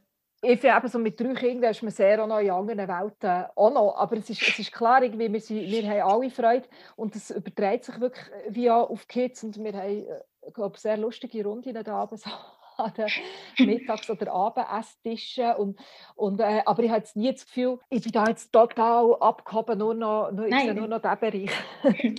und wie sieht denn, wie sieht denn ähm, so ein typisches Familienessen aus bei der Familie Grob-Meister? Aber das, da ist schon viel so Sprachspiel. Oder, äh, zum Beispiel eines, äh, wie meine, meine jüngeren Kinder, oder? jetzt ist Hannelin das am Vordergrund mit diesem Buch, aber meine jüngeren Kinder äh, sind natürlich auch so sozialisiert und machen das auch gerne. Also, hat zum Beispiel der Bub hat mal bei einem Essen, habe ich gegen das Gemüse geschöpft, ich weiß es nicht mehr, Zugetti oder so, und dann hat er gesagt, wow, nein, nicht Zugetti, wenn ich Zugetti esse, bekomme ich eine Lungenentzündung. Gut, Lungenentzündung ist jetzt bei Corona-Zeit nicht das Lustigste. Und dann habe ich aber dann das hure lustig gefunden. Und nachher äh, haben wir darüber gelacht und nachher dann machen wir halt nachher weiter, oder? Und dann ich, hat das nächste Kind gesagt, ja, und Brokkoli ist mein Hassgemüse, wenn ich Brokkoli esse, wachsen mir Hasenohren. Und das dritte sagt, und wenn ich äh, Rübenköli esse, explodiert mein Knie. Und dann haben wir das so reihum gemacht und sie fast runter. Und das ist jetzt zum Beispiel etwas, das ist einfach ein cooler Spoken-Word-Text, den mache ich manchmal in der Schulklasse. Die Kinder verrecken, die haben Freude.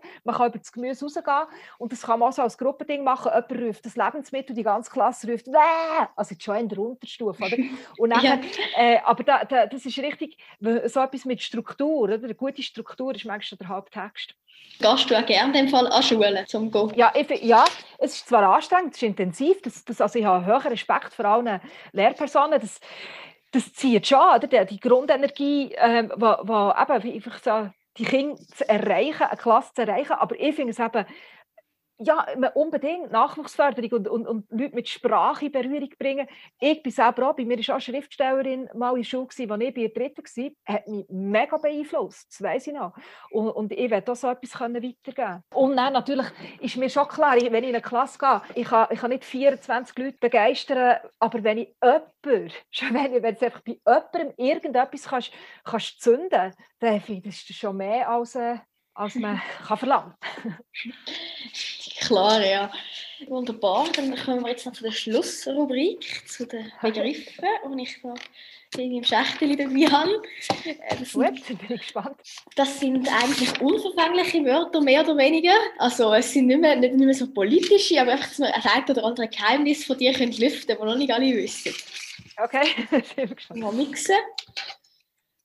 Flugticket. Flugticket habe ich schon ewig keins gebucht. Also mein, mein ökologischer Fußabdruck ist, glaube ich, recht in Ordnung. Ich habe kein Auto und keinen Führerschein. Wo würdest du gerne mal hinreisen? Also wenn es jetzt keine Emissionen ausstoßen ja, Genau. Ja, ich, ich, bin eben, ich bin gar nicht so grossstädtisch. Ich würde ich würd auch gerne so, so Neuseeland oder, oder auch äh, Island, das ist jetzt noch bescheiden, das kommt mir jetzt wirklich noch gut. Ich bin, ich bin eher so ein bisschen Natur, Natur. Mhm. Die haben das Frauenstimmrecht auch früher Gastschweiz. ja, Island ist kein Land.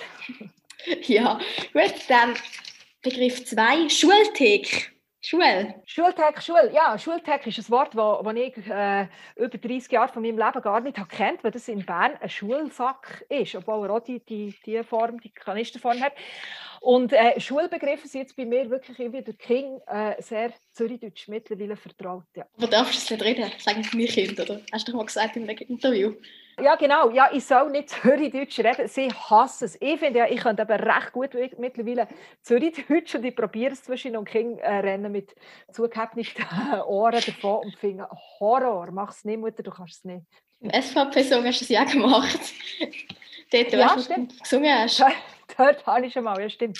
Dann das letzte Wort, Marathon. Habe ich erst äh, halbe geschafft. Halbmarathon, äh, das ist so eine Distanz, das, das finde ich cool. 21 Kilometer und 100 Meter, ein ganzer Marathon, finde ich ein bisschen überambitioniert. Ist glaube auch nicht mehr so gesungen, hat man schon von Anfang an eigentlich gewusst, von der, ersten Austragung an. Und, aber Halbmarathon ist wirklich so etwas, das ich, ich habe auch gerne Langstreckenläufe. Also wenn ich für mich renne, ist es eigentlich nie unter 8 Kilometer, häufig so, eben so ein bisschen über 10, 12 so. Und dann mal als Herausforderung das.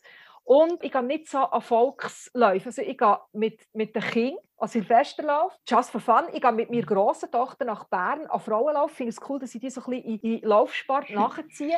Selber brauche ich es nicht so, äh, mache ich eher für mich im Wald, eher so mein Ego-Ding ein Marathon habe ich mal gemacht, ein Halbmarathon, einen öffentlichen. Und dort bin ich überhaupt nicht zufrieden mit meiner Zeit, weil ich länger als zwei Stunden hatte. Das hat mich Ehrgeiz. Beim Marathon habe ich hohe Ehrgeiz. Beim Schreiben bin ich immer so recht locker. So, ah, ich mag andere die Preise auch gönnen und so. Und äh, beim Rennen habe ich Ehrgeiz. Und das muss ich ab dann nochmal machen, weil dann habe ich, habe ich vorher einen Trainingsausfall gehabt wegen, wegen Gips und auch ein Marathon unter zwei Stunden. Das ist noch mein Ziel, wo, also habe ich schon x-mal für mich gemacht, aber nochmal so als Wertung. Dort, wo du die Zeitlupe hast, die SVP-Zeitlupe, hast du nachher auch um den Greifensee bist, glaube gerannt, oder? Und dann hast du die SMS genau. bekommen. genau, dort habe ich mein Handy dabei. Das ist aber genau der, mein einziger Marathon, Halbmarathon, wo ich so... Mm. Äh, und dort habe ich das Handy dabei gehabt und es hat wirklich, ich wusste, jetzt wird sie ausgestrahlt. Und dann, und dann habe ich ja wirklich noch die mhm. Handynummer auf dem Netz gehabt, das ist jetzt nicht mehr, ich gar nicht suchen. Äh, und dann ist die ganze Zeit wirklich, hat das vibriert und habe ich wirklich schon während dem Rennen gemerkt, da bahnt sich was an. Und er hat aber irgendwie noch so gut abgelenkt vom, und zum Inhalt angetrieben. gut, dann jetzt noch eine Schlussfrage, die ich jedes Mal mit dem Podcast abschließe. Ich habe dir via Zoom zumindest das allerletzte Mal mein Mikrofon an und mich würde interessieren, was möchtest du, dass die Leute an deiner Beerdigung mal über dich sagen? Oder wie möchtest du in Erinnerung bleiben? Also am Slam muss man immer die Frage beantworten. Und eines hat der Matto Kempf auf die Frage, aber, äh, was soll mal auf deinem Grabstein stehen, hat er gesagt, man muss auch können hören. Das habe ich super geil von so einem klassischen Kämpfspruch. Ich habe dann gesagt, ich will kein Grabstein, ich will ein Denkmal. Und heute habe ich das aber irgendwie ein bisschen weniger das Gefühl, ich glaube, ich muss mich nicht mehr unsterblich machen. Also ich, ich finde es zwar schön, wenn noch jemand über mich redet, oder wenn vielleicht auch in 50 Jahren, in 40 Jahren irgendein Germanistikstudent, eine Studentin irgendwie muss Arbeit schreiben über mich und wie ich das Spoken Word Szene Schweiz haben mitgebracht. Das fände ich sehr lustig. Sonst muss ich mich nicht mehr, als, als Jung habe ich das Gefühl, ich muss mich mit dem Schreiben unsterblich machen. Heute bin ich so bescheiden worden. Nein, heute wäre ich schon glücklich, wenn, wenn meine Familie oder konkret meine Kinder, ich würde sagen, super Mutter war, cool war, immer lustig war, zwischen anstrengend, aber äh, das die meine beste Erinnerung haben. Super, danke vielmals Stefanie für das Gespräch. Ja, merci dir vielmals.